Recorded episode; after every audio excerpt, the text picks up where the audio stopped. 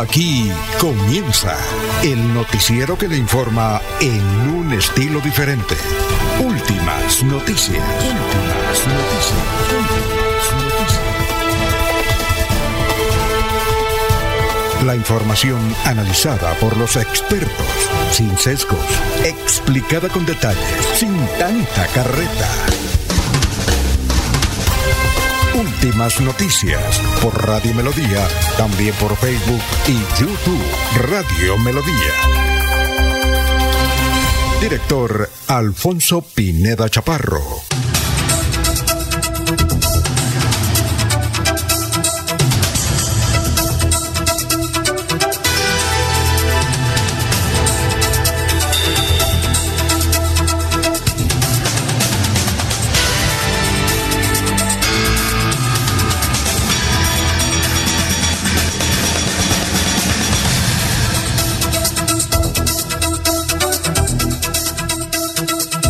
Gracias a Dios, hoy es eh, lunes 4 de diciembre, ya estamos estrenando mes. Gracias por escucharnos. Nos abre el micrófono Arnulfo Otero Carreño para hablar por Radio Melodía 1080M. Estamos por Facebook Live, estamos por YouTube, por todas las aplicaciones. Bueno, eh, vamos a mirar inmediatamente las efemérides. Hoy es el día de varios. Día Internacional de los Bancos y Entidades Crediticias. Día del Minero. Es el Día del Publicista. Un día como hoy en 1838, México, en México desembarcan las tropas francesas y toman el puerto de Veracruz. En 1860 en México se decreta la Ley de Libertad de Cultos, emitida desde Veracruz, donde residía entonces el gobierno del presidente Benito Juárez. En Veracruz saludamos al doctor Gabriel eh, Olarte Peralta, que nos escucha a esta hora. Saludo para ese gran santanderiano. Un día como hoy, en 1881, en Los Ángeles, California, se publica por primera vez Los Ángeles Times. Eh, un día como hoy, en 1986, en el restaurante Poseto de Bogotá, Colombia, el veterano del Vietnam colombiano Campo Elías Delgado,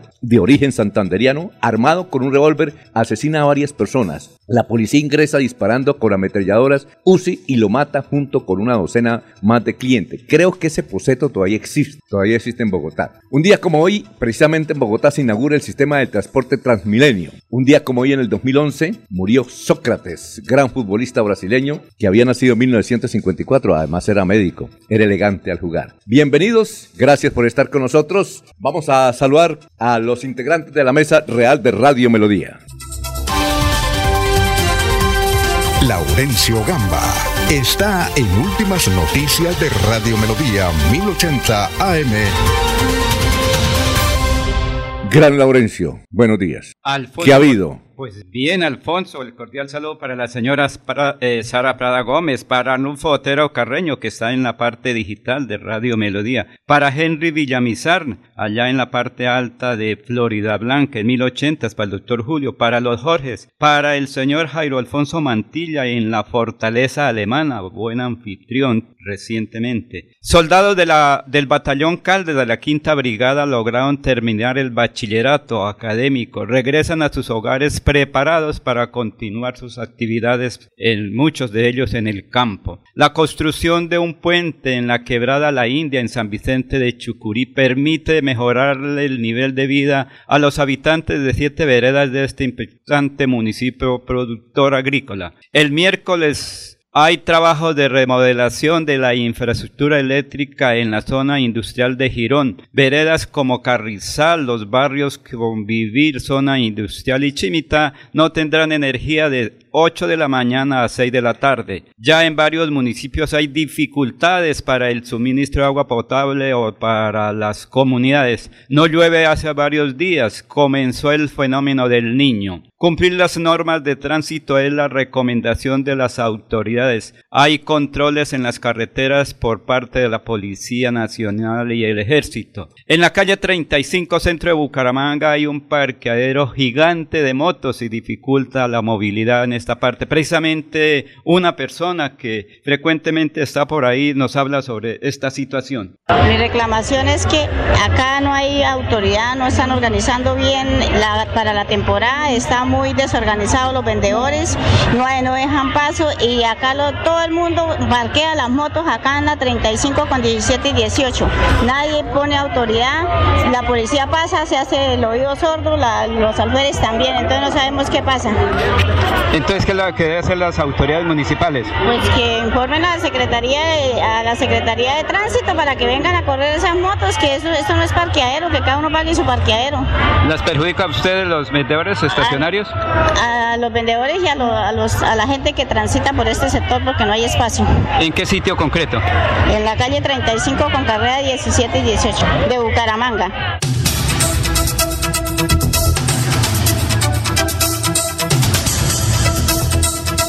Bueno, son las 5 de la mañana, 7 minutos. Ya nos eh, saludan don Jairo Macías desde eh, Cabecera, don Ramiro Carvajal de Deportivos Carvajal, Aníbal Navas Delgado, gerente general de Radio Taxi Libres, que tiene el teléfono 634-2222, Juan José Rinconosma, eh, don Jairo Alfonso Mantilla. gracias por la sintonía, dueño de, o gerente general del restaurante Fortaleza Alemana. Bueno, un saludo para Pedrito Ortiz, Pablito Monsalve, Álvaro Más que nos escucha en, creo que en el sur de Bucaramanga. Gracias por la sintonía. Eh, Aníbal Navas Delgado, gerente general de Radio Taxi Libres, que tiene el teléfono 634-2222. Benjamín Gutiérrez, eh, Pedrito Villanueva, Pedrito Ortiz, Pablito Monsalve. Son las 5 de la mañana, 8 minutos, y desde Bogotá, Ana Galeano. Gracias por la sintonía. La gente viaja y sigue en sintonía de Radio Melodía. Son las 5-8.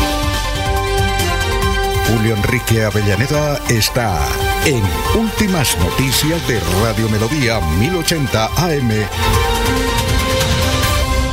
Doctor Julio, muy pero muy buenos días. Alfonso, muy buen día para usted, para Arnulfo, para Jorge, para Laurencio, para todos los compañeros en la mesa de trabajo y por supuesto, como siempre, para toda, toda la amable audiencia de la potente Radio Melodía. Eh, Jorge, Jorge Liana me dijo, me comuniqué con el doctor Julio, dijo que está incapacitado. Dije, cierto, eh, dijo Laurencio, es que anoche perdió Millonarios. ¿Ah? Perdió y quedó eliminado, que es lo más grave. y vino. Pero, pero, pero nos produce más satisfacción el, dolor ajeno, la derrota de Nacional. ah, bueno, que falla, ¿no? sí. Eh, Poseto, Alfonso, creo que como restaurante ya no existe ahí en ese sitio. Hace poco el inmueble fue vendido y ahí está proyectada la construcción de un imponente edificio que creo que ya está en, proceso de, construcción. El restaurante, eh, en los planes iniciales de quienes compraron, porque los dueños originales vendieron el negocio, ¿no? Ajá. Los planes de quienes compraron es trasladarlo a, a otro sitio. No sé si ya habrá abierto las puertas. ¿Ese Campo Elías era santanderiano? Era de Chinácota. Ah. Chinácota estudió en Pamplona, incluso con algunos coterráneos nuestros aquí. Por ejemplo, fue compañero de estudios de Alonso Carrascal, el abogado, ah, de Iván Ortega y de muchos otros. Que, que eh, para entonces muchos jóvenes de Bucaramanga iban a estudiar a Pamplona. Ah, y, allí tuvieron la oportunidad de conocer a, Campo Elías. Eh, Chinácota queda a cuánto de Pamplona más o menos? No, Chinácota está a 45 minutos. De Cerquita. Sí, eso es eh, realmente muy, muy, muy cerca. Mm. Se llega muy rápido. Bueno, son las 5 de la mañana, 10 minutos, estamos en Radio Melodía.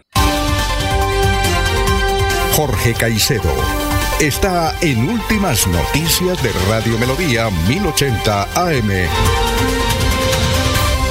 Hola Jorge, ¿qué ha habido? Don Alfonso, muy buenos días, como siempre feliz de compartir con ustedes este espacio de últimas noticias y poder llegar a toda la audiencia de Radio Melodía en este 4 de diciembre, que es el tricentésimo trigésimo octavo día del año, el 338, y que ya le deja 27 días a este 2023 para finalizar una cifra que es noticia, don Alfonso, una cuenta que no quisiéramos llevar, pero desafortunadamente hace parte de la realidad del país. En la jornada anterior, en el, muy cerca del municipio de Caicedo, allí, cerca a, Santa Fe de Antioquia, se realizó o se, se, dio cita la masacre número 90 en ah, el, de este año 2023 en el país. Una cifra desafortunada, considerando que estamos ya en, el último mes del año y que supera a los registros del año anterior. 90 masacres se han cumplido en Colombia durante 2023 y preocupa ya la situación de orden público a nivel general. Muy bien, son las 5 de la mañana, 12 minutos. Saludamos a Jorge Líbano. Jorge, ¿cómo está? Tenga usted muy, pero muy buenos días. Don Alfonso, muy buenos días a usted. Dátele gracias a Dios, primero que todo, a todos los amigos eh, y colegas que se encuentran en la mesa de trabajo, al control máster don Arnulfo Otero y a todos los oyentes a esta hora de la mañana que sintonizan 1080 AM de Radio Melodía.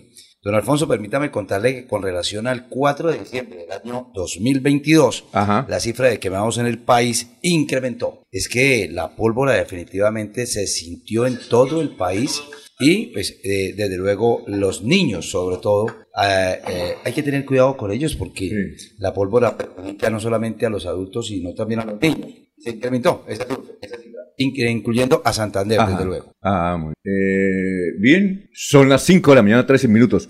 Oye, el- ¿ustedes saben si el coronel Aguilar siempre fue a la JEP la semana pasada? No supimos. No, eso es en el año entrante. Eh, ya, ya lo aplazaron eso- para el año Creo entrante. que la audiencia es el año entrante, Alfonso. 14 de, Mm. de enero, me parece. Bueno, eh, a raíz de que mm, hace que 30 años se mataron a Pablo Escobar, hay muchos artículos. ¿Cómo? 35, No, Sí. 30. No, 30. 30 años. 93, No. 30 años. Sí. 92, Sí. 92. pero- Eh, es que lo tengo sí. por una cifra que, que- que leí ayer, pero, pero no. Sí. Son 30 años de la muerte de Pablo Escobar Gaviria y usted lo dice, Alfonso, muchas versiones encontradas frente a eso. Pero lo cierto es que el coronel Hugo Elioro Aguilar Naranjo y su grupo recibieron 5 mil millones del Estado colombiano y creo que otros 5 mil del gobierno americano, independientemente, ¿Ah, pero sí? sí? por la muerte de Pablo Escobar Gaviria. Esa sí no la sabía. Pues no Sí, la no, es recordaba. Es, común. decir, ellos se, se ganaron en esa época 10 mil millones de pesos. Creo que eso porque esa era una y en esa época, doctor, hace 30 años, 10 mil millones. Si hace media hora, sí, sí, era la para el grupo, para el grupo, no él solo, sino No, el pero, grupo. pero, pero imagínense que le corrieran correspondido mil millones. Claro, claro. Eh, usted que ha leído varios artículos, doctor, y me recordaba ayer de un libro que me prestó, pero yo no sé si le volví. Ay, sagrado Rosa. Eh, esto, ¿el coronel mató a, a Pablo Escobar? Pues Alfonso, esa es una versión que inicialmente nos, nos han vendido, nos han dado, ¿no? Sí. Y el coronel incluso en algunas eh, entrevistas, en algunos reportajes, se, se autoproclama como la persona que dio los disparos de, de gracia, entre Ajá. comillas, a, a Pablo Escobar. Pero con el correr del tiempo eso se ha cuestionado y se ha puesto en, en duda, ¿no? Porque Sí. algunos otros eh, participantes, algunos que han tenido posibilidad de investigar el suceso, en fin, de conocer el hecho, porque participaron directamente o porque lo han analizado históricamente, pues han llegado a la conclusión de que no es, de que realmente no tiene la participación que, que inicialmente se le atribuye al, al coronel Aguilar, ¿no? Sí. Eh, ese libro de Don Berna del que usted habla, que es un libro del año 2010, Sí. pues descalifica, es decir, desvirtúa tajantemente esa, esa afirmación. Así lo expresa don- Don Berna cuando manifiesta que Escobar no esté, que el coronel Aguilar no estuvo Sí. en el momento del, del operativo porque se había retirado horas antes a, a su- a un restaurante o al cuartel Sí. de la policía con el objeto Claro. de comer algo por la fatiga que, que tenía del operativo y que ya cuando le avisaron y llegó pues ya todo había pasado. Anoche en el programa de televisión De que. algu- Ah, alguno de los ¿Usted lo vio? Sí, algunos de los investigadores se pronuncian en el mismo sentido. Es más, afirman que quien mató a Pablo Escobar es alguien apodado alias Semilla. Y Semilla era un hermano de Don Berna. Y Ah. ahí refieren puntualmente desde dónde le disparó y, y- y finalmente eh, el tiro de gracia que le propició una vez estaba Escobar ya caído allá en la terraza o en la azotea, en el tejado, mejor, de ese, de ese inmueble. Y en ese informe de Caracol Televisión no aparece la versión de don, del coronel Aguilar, no la, no la mencionan ni nada por el estilo. No la vi, Alfonso. Porque la fotografía de semana es muy diciente. Aparece el, esa es emblemática, aparece el, el coronel con la pistola, ¿no? Que a propósito él dijo que la había tomado y ya la entregó, creo. ¿Sí o no? Sí, ya le entregó. Ah, la de Creo. Pablo Escobar, ¿no? Sí, a los archivos nacionales. Bueno, To- Para la todo indican y, y han dado a sugerir que, que finalmente se, se acomoda, se presta el, el- el nombre del coronel Aguilar. Eh, Esto no, esto no desvirtúa su participación a lo largo de todo el proceso de persecución de Pablo Escobar, por supuesto que no. Eh, porque finalmente los Pepes, quienes están eh, manifestando que fueron ellos finalmente los, los que propiciaron la información y fueron eh, artífices de, de la caída de Escobar, eh, no querían aparecer en ese momento como realmente los autores de la muerte de Escobar y que por eso se valieron un poco de la imagen del coronel Aguilar. muy bien. Son las 5 de la mañana, 17 minutos. Vamos a esta hora. Bueno, aquí están los oyentes. Mercedes Castillo de Patiño. Gracias. Quique Herrera desde Canadá. Carlos Arturo Becerra desde Sacramento, California. Juan Martínez desde Olaya, Puerto Olaya debe ser. Son las 5 de 17 y vamos con el doctor Luis José Arevalo que ya nos tiene el pensamiento de para iniciar este lunes, 4 de diciembre. Estamos estrenando el mes de diciembre, el mes. Sí, 4. Estamos a 4. ¿No creía que era 4? No, no, ya, que ya el viernes estrenamos mes, acuérdese. Oiga, y a propósito, eh, Laurencio no fue al baile del año, usted tampoco. Ahí le iban a facilitar dos boletas a usted también. Sí, no sí. quiso ir, me- hombre. me- Jorge me avisó Ajá. puntualmente, pero pues alguna circunstancia no me lo permitió. Y Jorge Caicedo sí estuvo con nosotros. Lo vi en la foto muy sonrientes Sí, a todos. claro, claro. Oiga, Alfredo Gutiérrez, ¿no? Todavía. Eh, todavía, claro que interpretó ocho canciones nomás. ¿Y más Pero- quería? Pero bueno, Pero 80 años, don Alfonso. Sí, 80. Ah, Y teclear ese acordeón. es un berraco, ¿no? Sí, sí. Bailamos ahí, nos recordamos cuando éramos, estábamos de novio y con las canciones de Cuando eran jóvenes. Pacho Galán. Éramos. Mi Ah, papá. Galán. Mi papá tiene 88 y es aficionado al ciclismo y hace muchos años dejó de montar la bicicleta. Todavía pedalea, pero no monta bicicleta. Ah, sí, sí, sí, sí, sí. Tony, ¿Cómo Bueno. vio los tupamaros, don Alfonso? No, muy bien. Comento. Muy bien, sí, también, excelente. Eh, tuve la oportunidad de hacer una entrevista al señor Jaramillo cuando obviamente estaba vivo y eh, tenía cuatro perros, ¿sí? Parecían vacas, caballos, una cosa grandísima. Le dije, ¿usted vive en este apartamento con cuatro perros para en caballos? Dijo, sí, me gusta. Esa es mi afición, esa es mi protección. Él era de Popayán, el, el que puntó los tupamaros. Y tenía mucho santanderiano ahí. Rochi, por ejemplo. David Castro. David Castro, que, quedó, que todavía está allá. No, creo que no, ya no está ahí. Él hace años se retiró de la, de la orquesta. Ah, y actuaron muy bien, ¿no? Lástima, Laurencio. El Por médico- salud no fui. No, pero- que por problemas eh, de eh, salud no, no, no pero el médico le, venga, el médico no le prohíbe eh, bailar. No, pero por, es que a qué horas terminó el baile, a las 4 de la mañana. Creo que eso fue el dato que dicen que Alfonso salió de allá. No, a las dos, a las dos. No, yo me tomé apenas un traguito de aguardiente. A palo seco. No, una, uno, no, es que no me Por entra eso, más. Eh, a propósito, allá en... ¿Cuánto vale un litro de aguardiente? Usted que sabe, que sabe eso porque usted trabaja en una empresa, ¿no? No, Ah. un, un- un- Un litro sí depende de donde lo un litro, compre. entendiendo por litro, el de 750 centímetros cúbicos está más o menos en el orden de los 45 mil pesos hoy. En, en estanco. En el- Sí, sí, en no, no, estanco, la en comercializadora. En grandes superficies. Allá- Pero en un establecimiento nocturno, el Ah, precio no, sí pues está entre obviamente, sí. 100 mil, 120 Sí, mil claro, pesos. perfectamente. Bueno, allá en Semper 100 mil pesos. ¿Normal? Pero es que en, la, en el concierto de Beyoncé, no, Beyoncé no, en el concierto de, Karol G, G, en Medellín. En Medellín me Medellín. contaba una niña, una, una joven que estuvo en Medellín, me dijo que ese mismo que nosotros compramos en, en Semper en 100 mil pesos, allá valía 300 mil pesos. Claro. En el concierto, 300 mil pesos, ¿no? Sí, señor. Y aquí en Bucaramanga fue mucha gente a Muchísima Medellín, gente, Alfonso. claro. Sí, Fueron ocho buses. sí, Ocho buses. Y Y, los los que que fueron en aviones, en avión. particulares. sí. ¿Cuántas personas caben a un bus? 35, 40. ¿Ah? 40 más Sí, o menos. 40. O, o 50 si es de doble piso. No, es increíble. Y la gente que fue por, no. Y ella me decía que, que una botella de agua le valió 35 mil pesos. 35 mil pesos. Y aquí vale pues 2 mil. eso No vale el recibo del agua al mes. Pues, Pero, pero, pero se- para eso se paga, Alfonso, los- para ver un buen espectáculo. Y Creo hizo, que eso eh, fue oiga, maravilloso. Venga, ya. e hizo dos, ¿no? Señor. Casi, Sí, casi, claro. ¿Ah? casi se pagan los viáticos del alcalde con ese concierto. ¿De Con la aguardiente en, en Medellín. de cuál alcalde? No, no, los, pues, los viajeros, los alcaldes que viajan al exterior. ¿sí? 300 mil pesos casi, un día de, Sí, de sí, viáticos. sí, claro. Puede, puede que haya viáticos de aguardiente antioqueño, ¿no, Jorge? Y ahora con el nuevo. Muy bien. Los Eh, que no pudieron ir a Carol G, nos fuimos para Alfredo G. Sí, Sí. más suave, más suave. Más suave y más cerca. Claro, Alfredo, sí. y bien, ¿no? Bueno, eh, las 5.22. Eh, doctor Luis José Arevalo, muy buenos días. Muy buenos días, estimados oyentes y periodistas del noticiero Últimas Noticias de Radio Melodía. Feliz semana para todos. La reflexión de hoy es la siguiente. Una niña tenía dos manzanas en su mano. Su mamá se le acercó y le preguntó a su hija si le daría una manzana. La niña rápidamente mordió una y luego la otra. La mamá sintió como que se le congeló la sonrisa y trató de no mostrar su decepción. Pero la niña le pasa una de las manzanas y le dice, Toma, mamita, esta es la más dulce. No importa cuánta experiencia o conocimiento crees que tienes, nunca hagas juicios. Ofrécele al otro la oportunidad de dar una explicación. Lo que percibes puede no ser la realidad, porque la vida es hoy, mañana sigue. Alfonso Pineda Chaparro está presentando Últimas Noticias.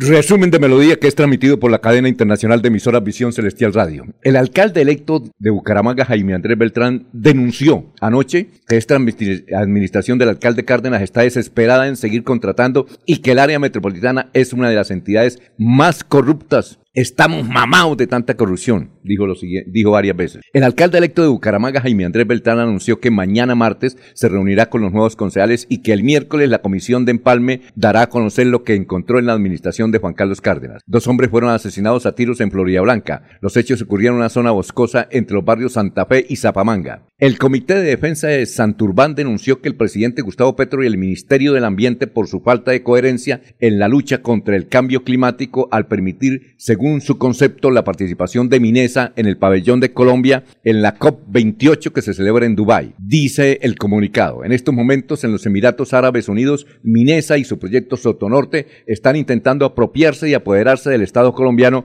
en la cumbre internacional sobre cambio climático COP28. Prácticamente estará lista la remodelación, está lista la remodelación del parque principal de Florida Blanca, parque que contará, entre otras cosas, con baños públicos. El secretario del Interior de Bucaramanga confirmó a Melodía, en entrevista con Olga Lucía Rincón, que en esta oportunidad no se permitirán los carrancios con pólvora. ¿Qué dicen nuestros vecinos? Vanguardia. Ha titulado sí, tras informe de vanguardia sobre presuntas irregularidades de Juvenal Díaz, anuncia revisión a liquidación de Ferticol. Gobernador electo de Santander, Juvenal Díaz, aseguró que le hará una revisión a la cuestionada liquidación de Ferticol. El diario El Tiempo dice lo siguiente, la, la naviera más importante de Colombia suspendió sus operaciones en el río Magdalena. La decisión ocurre por falta de garantías y seguridad hacia sus trabajadores tras ataques. Semana revela, Gustavo Petro sumó a Colombia un tratado contra el petróleo sin fuerza legal y que solo firmaron 11 países insulares desconocidos como Vanuatu, Tuvalu, Tonga, Niue y Palau. Colombia es el primer país no insular que se une al Tratado de No Proliferación de Combustibles Fósiles, surgido en el 2019 tras un llamado lanzado por archipiélagos Estado en el Pacífico, Asia y el Caribe. Palau anunció el viernes que también se une al texto. El diario El Espectador dice es muy importante que el Ejército de Liberación Nacional de mayores muestras de voluntad de paz. Luis Guillermo Jara Murillo, embajador de Colombia en Estados Unidos, dialogó sobre paz total e Israel y Palestina. ¿Qué dijo? Ahí en El Espectador están las declaraciones. Y en la edición de aniversario del Frente está la entrevista completa con Fernando Vargas Mendoza, que quiere ser el próximo candidato presidencial. Hasta aquí el resumen en Melodía.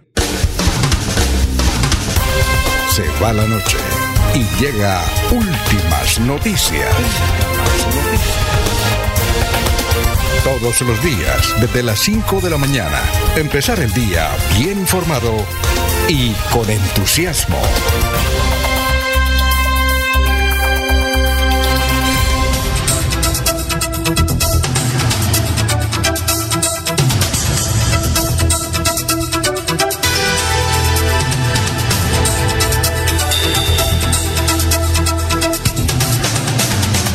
Son las 5.27, vamos con saludos. Eh, Adriana Farac dice buenos días, el único programa radial que nos mantiene bien informados. Un saludo a todos ustedes, me nombra también a Laurencio y al doctor Avellaneda y al doctor Liévano. Ahí está Adriana Farad. Dice, la versión de el doctor Jorge Enrique Avellaneda es la versión que se tiene de Aguilar. Él solo hizo tomarse la foto. Miren que en el reportaje Caracol ni siquiera lo nombran. ¿No lo nombran entonces? Dice que no lo nombran. No, no, no, lo nombran. John Alessandro Uribe, muy buenos días, Radio Melodía. Estamos en sintonía desde Sotomayor. También fui a bailar con mi esposa al ritmo de eh, Alfredo G. Bueno. Pero Alfonso, le cuento. Esto hace unos 25 años o más, yo le hice una entrevista ahí en Barbosa al señor coronel Hugo Elioro Aguilar Naranjo. Y en esa grabación el coronel dijo, yo maté a Pablo Escobar Gaviria. Para la época era una situación bastante compleja porque tenía bastante seguridad el coronel en la época. Y doctor Julio, en ese tiempo la gente tenía un poquito como algo de, extrañeza porque cuando veían al señor Hugo Elioro Aguilar Naranjo decían, este fue el que mató a Pablo Escobar Gaviria. Él es. Y toca pues mirarlo con simpatía, pero con respeto, porque fue una acción del gobierno nacional en contra de uno de los hombres más peligrosos del mundo para aquella época, Pablo Escobar Gaviria, que él creo que para esa época daba dos millones de pesos por que dieran de baja o muriera un miembro de la fuerza pública, particularmente los policías. Muy bien, eh, Jorge. Don Alfonso, frente al anuncio que ha hecho usted de la presencia de Minesa allí en la, en la COP, sí, sí, claro. en el encuentro mundial ambiental que se realizó en Dubái, también se han derivado muchas suspicacias eh, debido a esto. Por ejemplo, eh, Emiratos Árabes, el gobierno de Emiratos Árabes Ajá. anunció una inversión de 40 millones de dólares para el departamento de La Guajira, una donación de la cual pues hizo el anuncio el presidente Gustavo Petro y esto disparó las alarmas y las suspicacias dentro de algunos eh, congresistas que son además de afines a la línea de gobierno, también son afines a la línea ambiental. Por ejemplo, la representante de la Cámara por Bogotá, Jennifer Pedraza, de origen santanderiano, escribió en su cuenta de Twitter, ¿a cambio de qué? De Santurbán, en política nada es gratis. Sí, Como dijo Moni Godoy, mucho cuidado con eso. SOS. ¿sí? Se encendieron las armas en el sentido pues de ese donativo. Esperemos de todas maneras que si es real, pues que llegue a La Guajira y cumpla su cometido de poder ayudar a este departamento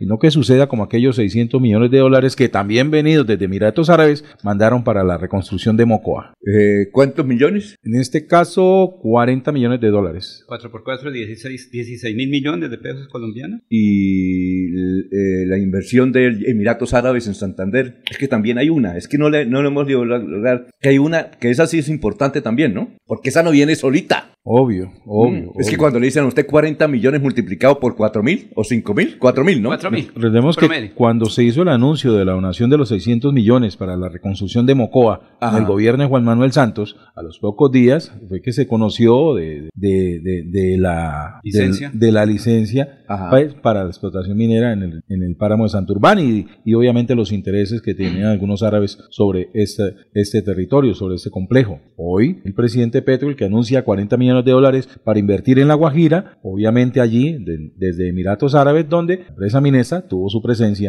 en el evento. Muy bien, vamos con los oyentes. A ver, Adriana Farac, Laurencio, por favor, no defienda lo indefendible. Aguilar no fue. Freddy Erney Mauril Valderrana, buenos días para toda la mesa de trabajo y oyentes de Radio Melodía desde Piedecuesta, Barrio El Refugio. Buenos días, señores periodistas de Radio Melodía. Saludos muy especiales al doctor Avellaneda para completar la historia de Escobar Gaviria. Me causó mucha curiosidad a finales de los 1989 los policías eh, cuidaban los bancos con machetes a la cintura porque existía una orden de robarles el arma de fuego y recuerden era dos millones por policía muerto. Por eso la cacería y nunca se le dio el reconocimiento a la presión del Ejército Nacional de Colombia. Mala vaina no valorar el trabajo del ejército esa es la parte más valiosa cuidar policía yo no en serio que los policías cuidaban los bancos con machetes yo no, recuerdo que yo tenga noticia, no. eh, Gonzalo Mejía Pico, el gran reciclador, dice, inicio de semana, señores Radio Melodías, comunidad recicladora de los saluda. Antes de irnos a unos mensajes que nos decía Jorge Líbano. Eh, don Alfonso, es que aquí en la calle 36 con carrera 15, Sí. en la esquina donde está Radio Melodía, el sábado, como es tan fácil grabar, se grabó una riña callejera ahí eh, con cuchillo. Tres muchachos ahí sin camisa, porque la camisa la utilizan es para defenderse en su Sí. mano izquierda.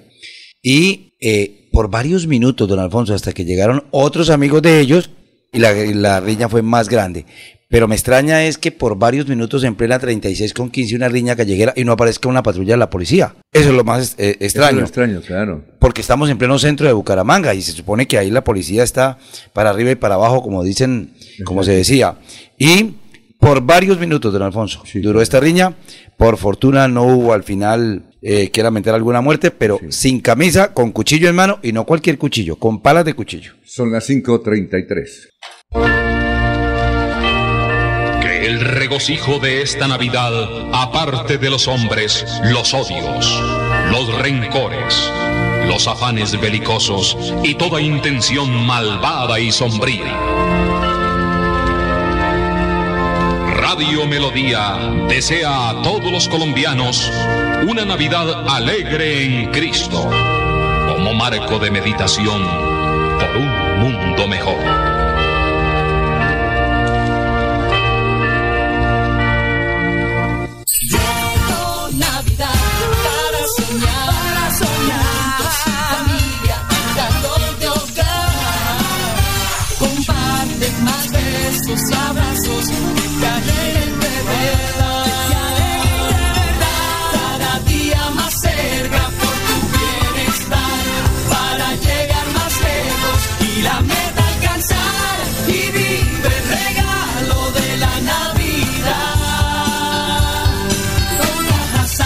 Vigilado Supersubsidio. Con los programas a distancia y virtual del IPRED, explora nuevas oportunidades profesionales con el sello de calidad WIS. Horarios flexibles para que estudies sin dejar de trabajar. Con la política de gratuidad, estudia sin preocupaciones. Accede a los beneficios socioeconómicos y de bienestar que ofrece la WIS. Inscríbete en www.wis.edu.co. Imagina ser WIS. Imagina ser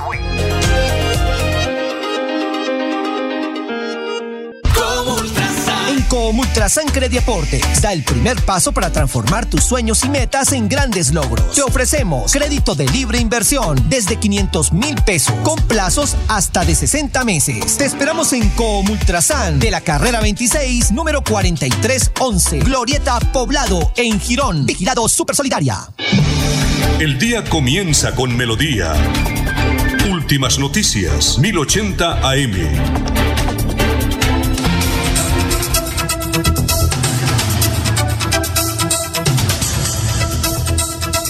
Bueno, son las 5 de la mañana, 35 minutos. Jorge, más noticias a esta hora. Jorge Caicedo. Don Alfonso, una de las últimas noticias que cada año es sin duda la actualización de la base que hace el diccionario, que se hace el diccionario que obviamente vigila la Real Academia Española eh, y que toma su tiempo para analizar el lenguaje que se está usando e incorporar para nuevas palabras y actualizar algunos términos. En 2023, además, se incluyeron sinónimos y antónimos de muchas de las palabras que a diario se usan. Eh, según la BBC del Reino Unido, aseguró que esta es una novedad si se compara con lo que ha ocurrido en años anteriores, pero lo cierto es que al léxico del español cada vez ingresan más palabras que se usan comúnmente y que gracias a la RAE eh, se pueden conocer claramente su significado. Para este año se incluyeron 4.381 novedades dentro del diccionario electrónico que ya se puede consultar a través de, de la página web por más de 590 millones de personas que hablan español en el mundo y la incorporación de, esa palabra, la, nueva palabra que genera pues y que causa curiosidad dentro del,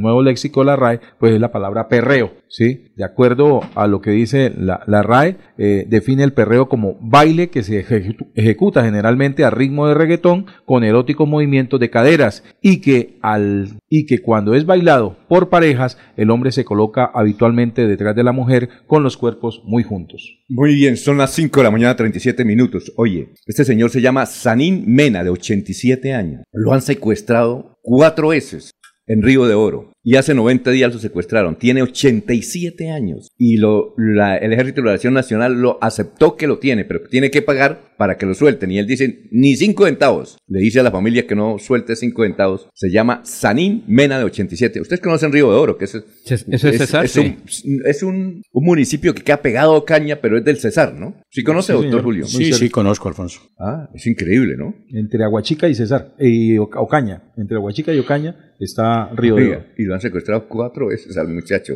Ah, como dice el dicho, se la tienen montada. La tienen montada. Perfecto. ¿Y qué va a pasar con los diálogos que están desarrollando pues. en México? Porque una de las cosas que debe el gobierno nacional o los negociadores del orden nacional es evitar que el ELN siga secuestrando. Sí. Bueno, son las 5.38 minutos. Bueno, otro informe que no sé si tiene algo nuevo, usted lo vieron, lo de Ferticol. Jorge, ¿usted leyó el informe Ferticol en Barranca de Vanguardia? Sí, don Alfonso. Básicamente la denuncia que hace el diario de la 34 se refiere a la manera como se viene realizando el proceso de liquidación de eh, la otrora próspera Ferticol, eh, principalmente en la manera como se ha dispuesto de muchos de sus bienes e inmuebles. En el caso de la chatarra, de, la maquinaria que ahí operaba, dice el informe que se ha manejado de una manera casi que direccionada para que se beneficien algunos particulares y en especial la venta de un gran lote de casi 22 hectáreas que es como el, principal eh, bien con el que cuenta la empresa en liquidación de Ferticol, que el cual prácticamente pues denuncia que el gerente liquidador, Juan Carlos Sierra, pues estaría mm, manejando todo con una filigrana muy precisa a fin de que se beneficien algunos particulares. Más adelante vamos a presentar una intervención que hizo Alfonso Pinto, ¿eso fue como en junio del año pasado? Fue el 13 de julio de, de este año, 2023, durante la realización. ¿Ah, este año? Sí, señor de una sesión descentralizada de la Asamblea de Santander, precisamente para atender en Barranca Bermeja el tema de Ferticol. Eh, esta intervención del diputado Alfonso Pinto Fratali se debió precisamente ah, luego de la intervención del gerente liquidador Juan Carlos Sierra al entregar unas cifras y donde prácticamente dice que desde hace eh, poco más, pues el tema de Ferticol ha manejado el mismo discurso y dice Alfonso Pinto que eh, los problemas de Ferticol comienzan con un gobernador, eh, se solucionan al siguiente gobernador, luego nuevamente aparece otro gobernador generando el, el problema y nuevamente otro soluciona y al final dicen que los que denuncian los problemas, los que generan los problemas en Ferticol son tres gobernadores que tienen en común el mismo apellido y los malos del paseo resultan ser los que han salvado los procesos de liquidación. ¿Por qué cree usted que mm, estas eh, declaraciones pasaron desapercibidas eh, en Barranca? Yo no las, hasta ahora que usted las, o usted no, eh, denunciante, el denunciante las dio a conocer. Don Alfonso, la pregunta es, la, la respuesta es sencilla. Durante este año 2023, ¿qué noticias ha recibido usted de la Asamblea de Santander? Malas. No, no, no, no es que Ninguna. Ni, ni una. Es que es una invisibilidad por com- completo la que ha entregado la corporación Ah, departamental. No, de lo ante el año 2023, si no es por el proceso de elección de controlador, nadie habla de la Asamblea de Santander. Si no es por esta, eh, este artículo de Diario Vanguardia sobre la liquidación de Verticol, nadie habla de, de- de- de la Asamblea de Santander. O sea, es una invisibilidad en, en hechos eh, absoluta. Eh, la, la Asamblea Departamental se convirtió en una dependencia del Ejecutivo Departamental y eso obviamente es grave porque ha perdido su espíritu como ente de control político del Ejecutivo. Jorge, es que eso se ve reflejado cuando se llega a campañas políticas como la que acaba de pasar. Los candidatos a la Asamblea entienden y comprenden seriamente que hay que salir a la calle a decir a la gente que es la Asamblea de Santander porque la desconocen totalmente. El votante sale en mente a un gobernador, un alcalde y a concejal del municipio que le corresponde. Pero la asamblea desconocen completamente el trabajo, así como se desconoce durante el cuatrenio. Por eso, entonces, Realmente- se contradice porque entonces aquí está saliendo el diputado a hacer política. Exacto. Si no es a moscar precisamente Y ellos- lo que ha realizado Y lo durante el año. tienen clarito de que la asamblea de Santander tienen que salir a explicarle a la gente es cuando están en campaña. Por eso, Porque- ¿y este año dónde están las explicaciones entonces? Es, lo que uno se pregunta, esa Duma, Pero, Jorge, ¿para qué? Jorge. Esa Duma, ¿cuánto gasta? Esa Duma, ¿de qué sirve? Y obviamente que sirve en muchas ocasiones, pero no se da a conocer. Pero lo que falta es viabilizar lo que hace la Asamblea como tal, porque ellos tienen trabajo permanente. Falta es salir del escenario de la Asamblea del Departamento hacia afuera. Lo que dice Jorge Y lo Caicedo es que deben dar a conocer. Y a veces hay noticias. Yo voy a la Asamblea y consigo una cantidad de noticias, pero lo que pasa es que no vamos a la fuente primaria. Nosotros como periodistas nos quedamos aquí a criticar. Pero Jorge tiene razón. Falta más visibilidad de lo que hace la Asamblea del Departamento. Para esos días, cuando fue la, la Asamblea Barranca, Bermeja, fue noticia en Barranca. Pero allá se quedó. Muy bien, vamos a escuchar estas declaraciones que fueron hace casi seis meses en la ciudad de Barranca Bermeja del diputado, joven diputado, el más joven de actualmente de la Asamblea del Partido Liberal, Alfonso Pinto Fratari. de todos, respetuoso, estimado doctor Juan Carlos Sierra, honorables diputados, barranqueños. Creo que la Asamblea está en mora de, de haber venido y abierto estos espacios, pero quiero ser respetuoso y puntual en varias notaciones que quiero hacer. Mi querido doctor Juan Carlos lleva cuatro años con la misma narrativa frente a Ferticol, pero quiero hacer historia como usted hace historia. Un gobernador lo recibe de forma ilegal, un gobernador lo capitaliza, vende los predios, y un gobernador lo liquida. Y los tres tienen en común un apellido, pero el culpable es el exgobernador. Líder Tavera, Horacio Serpa. Mi doctor Juan Carlos creo que es comunicador, tiene un MBA, un doctorado de una prestigiosa universidad de Chile que cerraron por temas fraudulentos. Pero yo sí soy administrador, soy ingeniero industrial, tengo un MBA, soy especialista en finanzas, pero ya me dedico a otras vainas. Porque gracias a Dios no depende mi vida de la política y menos de un apellido,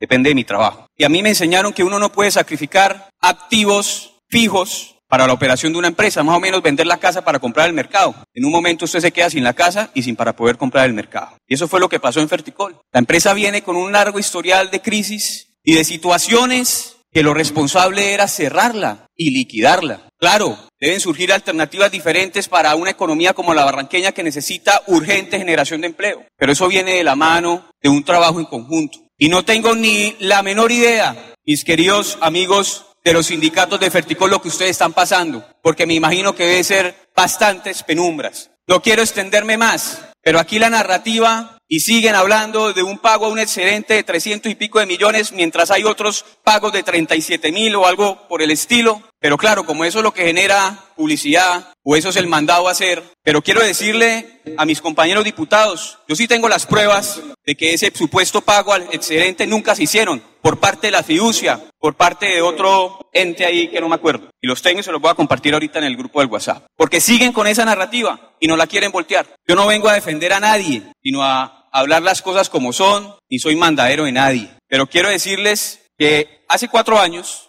cuando tuve la oportunidad de conocer al señor gerente, vino de forma medio amedrentadora a decirme, y varios diputados conocieron la situación, los de más confianza, oiga, usted participó las, en la Junta de Ferticol un mes y nunca renunció, usted está inhabilitado para ser diputado, lo van a demandar. Y a los ocho días me llegó un derecho de petición de un abogado, tal vez un mandadero, a pedir papeles para demandarme. Así actúan en la política, menos mal yo no tengo aspiraciones de reelegirme, porque gracias a Dios sigo creando empresas y generando empleo y mis empresas no dependen del Estado, como para dejarlo claro, dependen de mi trabajo. Gracias a Dios nunca me demandaron, pero sí me impidieron para votar el sí o no a la liquidación. Yo no pude estar en esa votación ni pude hablar. Conclusión del tema, para no extenderme más, yo creo que aquí ligarnos responsabilidades de los unos de los otros, pero seguimos oyendo el mismo discurso cuatro años y seguramente cuatro años más o sin soluciones. No me extiendo más. Muchísimas gracias a todos y todas. Muy bien, esa grabación la rescató usted, Freddy. Bienvenido. ¿Qué hay de nuevo? Ese era Alfonso Pinto Fratali. ¿Qué ha habido? Muy buenos días, don Alfonso, a toda esa de trabajo, a todos los clientes, todas las redes en la dial, el dial. Sí, esa era una, una, parte de la intervención que tuvo el diputado Pinto Sí. eh, a raíz de todas estas denuncias que cada vez nos ponen eh, como con, con desagrado, eh, a veces pensar en la política y en la función pública, ¿no? Una empresa liquidada y todavía arañ, mirando a ver qué pueden arañar, ¿cierto? Y esta denuncia que hace Vanguardia, pues ya otras personas también la habían denunciado, la habían denunciado en la Asamblea, don Alfonso, y tiene una particularidad, ¿no? Que este señor Juan Carlos Sierra Sí. eh, hizo parte de los gobiernos de la familia Aguilar. Estuvo con el coronel Aguilar, estuvo con Richard Aguilar, ¿sí?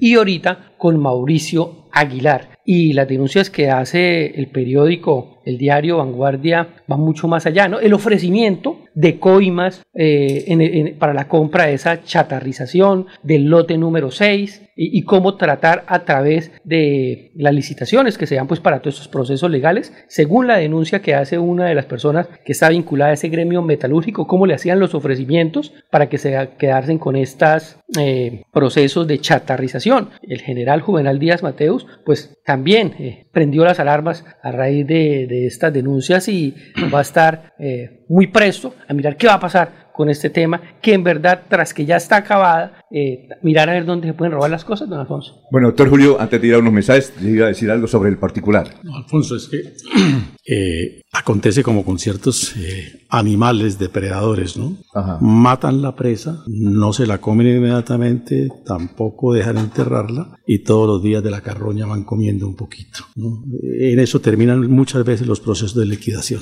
Dos apuntes, don Alfonso. Uno, corrección, me dicen acá, el- el- el- esa intervención del diputado Alfonso Pinto fue el 18 de julio de 2023 en Barranca Bermeja, precisamente en la sesión descentralizada que hemos dicho. Y ha dicho usted que el video lo reveló el denunciante. Entonces, Ya sabemos quién es el que trabaja con el diputado Pinto. Ah, Ya- sí.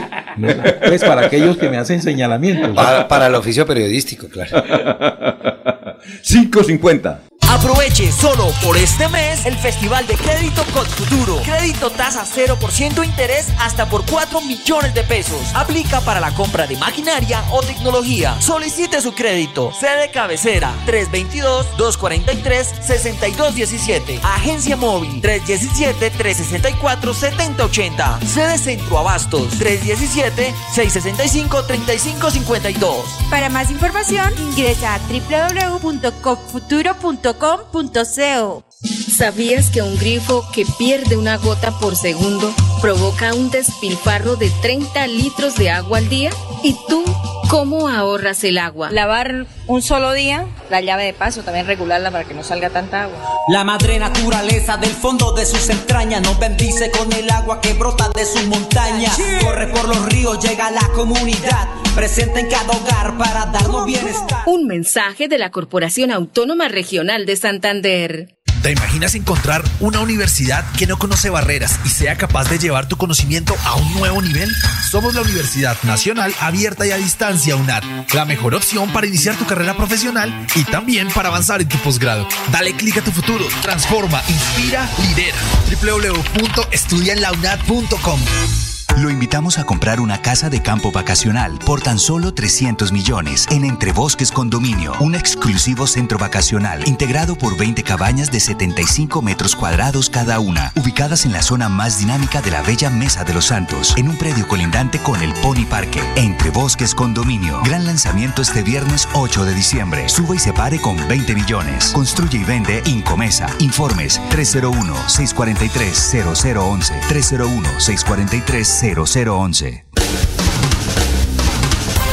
Se va la noche y llega últimas noticias. Todos los días, desde las 5 de la mañana, empezar el día bien informado y con entusiasmo.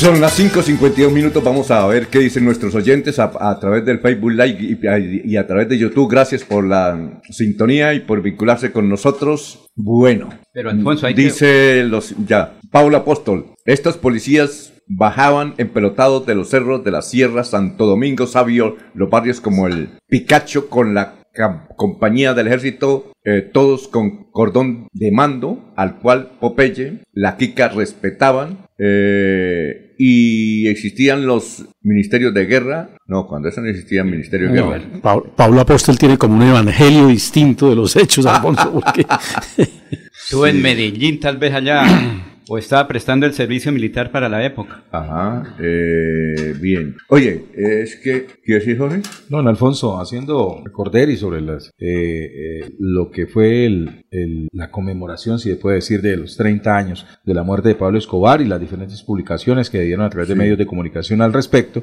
la revista Semana eh, hizo una edición especial sobre los 30 años de Escobar, Sí. ¿sí? y en su, eh, son 100 páginas de, de- de este, de esta edición especial. Y en la página 16 hay un artículo que se titula ¿Cómo llegué hasta Escobar? Hugo Aguilar, del bloque de búsqueda que ubicó a Pablo Escobar, desempolvó su memoria y habló con Semana. Está allí, pues, eh, en, primera, en primera parte del artículo, una fotografía de la época, de aquella icónica fotografía de Hugo Aguilar junto al cuerpo de, Pablo Escobar, allí sobre el techo de, esta casa, en- allí en, Medellín, donde, donde terminó su carrera delictiva. Y al lado, pues, hay una foto actual de- del exgobernador de Santander, Hugo Aguilar, con unos lentes oscuros, la barba a medio, a medio pulir, sí. Exacto, se me parece mucho a Alfonso Pinzón, a Chechenko, esa fotografía. Oye, ¿verdad, Cheche? ¿Verdad que sí? ¿Ah, sí? Sí, señor. Pero en, una de las partes del artículo dice, eh, hablando precisamente sobre Ajá. ese momento cuando eh, se dio de baja a Pablo Escobar, dice, eh, abro comillas, cuando empecé a subir la escalera, Pablo Escobar, Escobar me vio de frente y dijo, aquí está sucediendo algo. Colgó su teléfono, sacó la pistola que tenía en, en una sobaquera y le lanzó a Aguilar cinco tiros. Yo me agaché, le pegué un, un golpe a mi fusil y se me fue una ráfaga al techo. Gracias a Dios era de machimbre. Si hubiera sido de, de cemento, el rebote nos hubiera matado, recordó. Don Alfonso, y fue el 2 de noviembre, el 2 de diciembre del 93, ¿no? Qué pena, Laurencio. Y el, y el primero de diciembre cumplía años Pablo. Ah, sí. Muere el 2 de diciembre de 1993 y el primero de diciembre era su cumpleaños porque él había nacido en 1949 del primero de diciembre. Ajá, ¿qué bueno sería escuchar la voz del coronel ahora, pues cuando ese era mayor de la Policía Nacional, Hugo Leoro Aguilar Naranjo. Porque Alfonso, yo, lástima ¿Pero la que- tiene? Es que no, no sé, No, tocaría bueno. buscar allá Ah, ya. en los antiguos sistemas de comunicación. Pero aquí yo la pasé en melodía. Eso sí, recuerdo bien para la época y muchos amigos me la pidieron porque fue la primera entrevista que concedió Ajá. a su llegada a Santander cuando sale del retiro de la Policía Nacional el coronel Hugo Aguilar. Naranjo. La conservaba, pero no sé si estará por aquí en los archivos de Radio Busca. Melodía.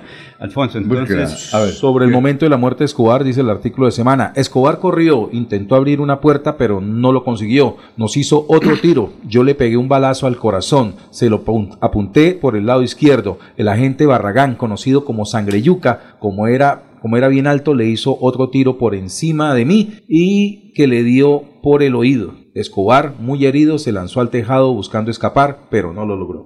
Muy bien, son las 5.56. Bueno, vamos con otras noticias. El doctor Jaime Andrés Beltrán, sí, escucharon cómo el doctor Jaime Andrés Beltrán dijo que vería aquí a denunciar y que lo va a hacer esta semana sobre hechos de corrupción en la alcaldía de, de, de Bucaramanga. Pero ustedes que están muy bien informados, a ver, Freddy, yo le tengo aquí un datico para que usted lo, lo- me lo resuelva, que es el siguiente. Eh, dice el muy bien informado Eduardo Aguilar, que es un hombre que está muy avanzado en redes sociales y tiene un, un perfil que se llama... Santander avanza. Bueno, dice, apreciado alcalde, diciéndole a Jaime Andrés Beltrán, apreciado alcalde Jaime Andrés Beltrán, es su deber denunciar todos los estramados que se encuentren en los empalmes, pero en esta ocasión los verdaderos responsables de las irregularidades denunciadas por Vanguardia están en la Comisión de Empalme de Metrolínea. Pregunta, ¿quiénes son los integrantes de la Comisión de Empalme de Metrolínea? ¿Lo sabe usted? No, de la comisión de empal. Es que son muchas las comisiones, don Alfonso, son, es- podríamos decir que un ejército de personas apoyando el empalme. Eh, se ha conocido públicamente cuál es el empal, el, los coordinadores principales, pero precisamente el miércoles él va a presentar un informe con los del empalme. Yo pienso que ahí deben estar presentes esas personas. Y aquí la denuncia es muy Perdón, grave. Luis Eduardo, dice, eh, perdón, Luis Eduardo- dice Eduardo. algo grave. Dice, oiga, los que usted está denunciando están en su comisión de empalme. Sí. ¿Ya? Pero realmente no sé quiénes integran esa comisión. ¿no? Bueno, eh, Habría otra, que averiguar, sí. otra pregunta. Toño Zanabria nos podrá decir sobre eso, Alfonso. Creo que él sí está enterado quiénes son los miembros de la Comisión de Empalme para Metrolínea.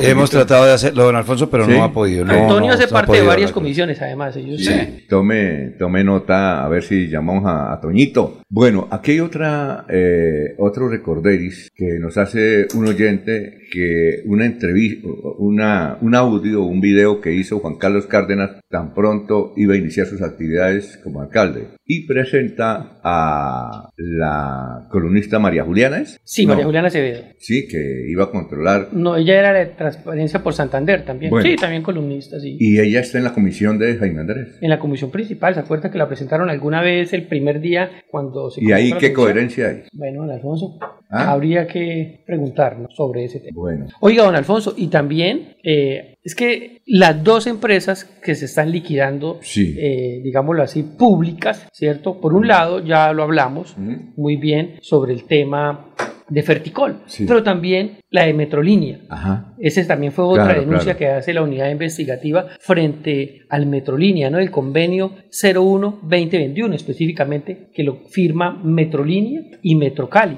Un convenio que lo que busca es hacer el recaudo Sí. eh, que paga cada uno de sus usuarios Ajá. cuando ingresan al Metrolínea. Y precisamente hoy no quise venir en la camioneta, me vine en Metrolínea Ajá. para mirar nuevamente el aparatico, porque esos colocaron unos aparaticos nuevos, ¿no? Sí. Metrocali colocó unos aparatos nuevos Sí. y hoy y solo funcionaban esos. Y hoy, esta mañana, funcionaba ese y los anteriores, Ajá. los antiguos. Entonces, es raro. A raíz creería yo que, de que la es. Entonces le pregunto a la señorita que está en la. está, Sí. ¿Por cuál entro? ¿Por este o por aquella? Y la niña me dice, por el de Cali. O sea, por el que todavía siguen cuestionando. Ajá. O sea, síganse perdiendo allá la platica en ese recaudo y no en el convencional. Entonces, bueno, este era un paréntesis Sí. para eh, hacer énfasis Pero en no esta fue el convenio por 7 mil millones de Ahí pesos voy. para eso. Sí, ese convenio, pues en un principio arrancó en ceros. Era un convenio según la unidad investigativa y ya va en 7 mil millones de pesos. Y la irregularidad pues se presenta es que ni siquiera Metrocali es el que hace el recaudo, lo hace un tercero eh, que se llama Unión Temporal Recaudo y Tecnología, su sigla es UTRIT,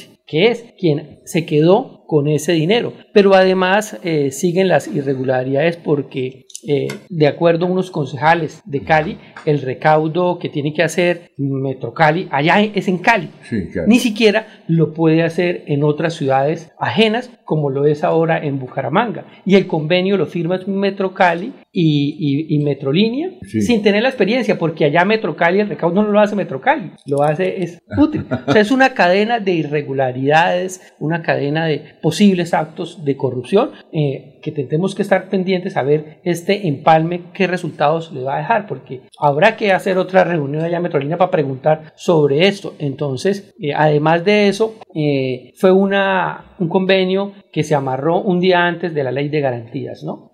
Y que también se cuestiona porque incumple todos los temas de la contratación estatal, de la ley 80. Entonces, tras de cotudos con paperas, acabándose los mismos usuarios que no pagan el servicio, que se roban eh, el material eh, de hierro y de cobre y todas estas cosas como han desmantelado todas las estaciones, ah, se las siguen entonces posiblemente robando, Alfonso. ¿Qué tal? Tremendo. Oye, y el doctor Jaime, antes de ir a unos mensajes, el doctor Jaime Andrés Beltrán ya publicó la lista de los de las 28 comisiones de empalme o no? ¿Quién las tiene? Para mirarlo, ¿quiénes hacen parte de, de la comisión de Metrolínea? Porque la denuncia que hace Eduardo Aguilar es muy, muy grave y muy trascendental, ¿no? Sí. ¿Usted la tiene? No, no, no la tengo, no, Alfonso, no la tengo, pero podríamos consultarla a ver si nos la pueden facilitar, porque si hay unos coordinadores de empalme. Sí, claro. Y por supuesto, debe haber unas cabezas visibles en cada una de las coordinaciones. El ex candidato al Consejo por el Partido Liberal, Yo Manuel Delgado, ¿no sería uno de los líderes de la Comisión de Empalme? Él es el que está coordinando la comisión, sí, señor. Él es el No, no, no, la general. Ah. general, sí, está hace parte de la comisión general, general. general. Sí, señor. Ah, bueno. Muy bien. Son las 6 de la mañana, 3 minutos, estamos en Radio Melodía.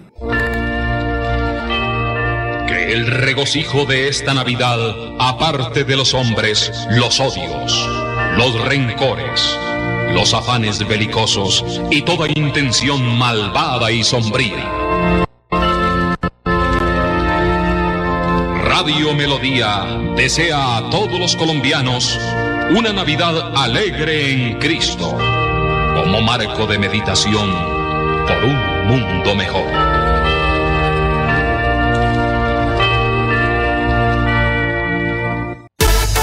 Con los programas a distancia y virtual del IPRED, explora nuevas oportunidades profesionales con el sello de calidad WIS.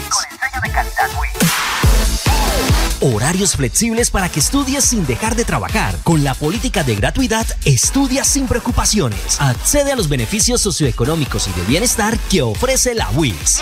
Inscríbete en www.wis.edu.co. Imagina ser WIS.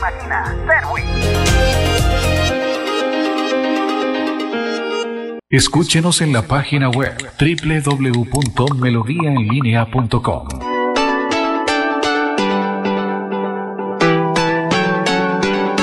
Melodía, Melodía, Radio Sin Fronteras. Escúchenos en cualquier lugar del mundo. Melodíaenlínea.com es nuestra página web. Melodíaenlínea.com, señal para todo el mundo. Señal para todo el mundo. Radio sin límites, radio sin fronteras. Radio Melodía, la que manda en sintonía. El día comienza con melodía. Últimas noticias, 1080 AM.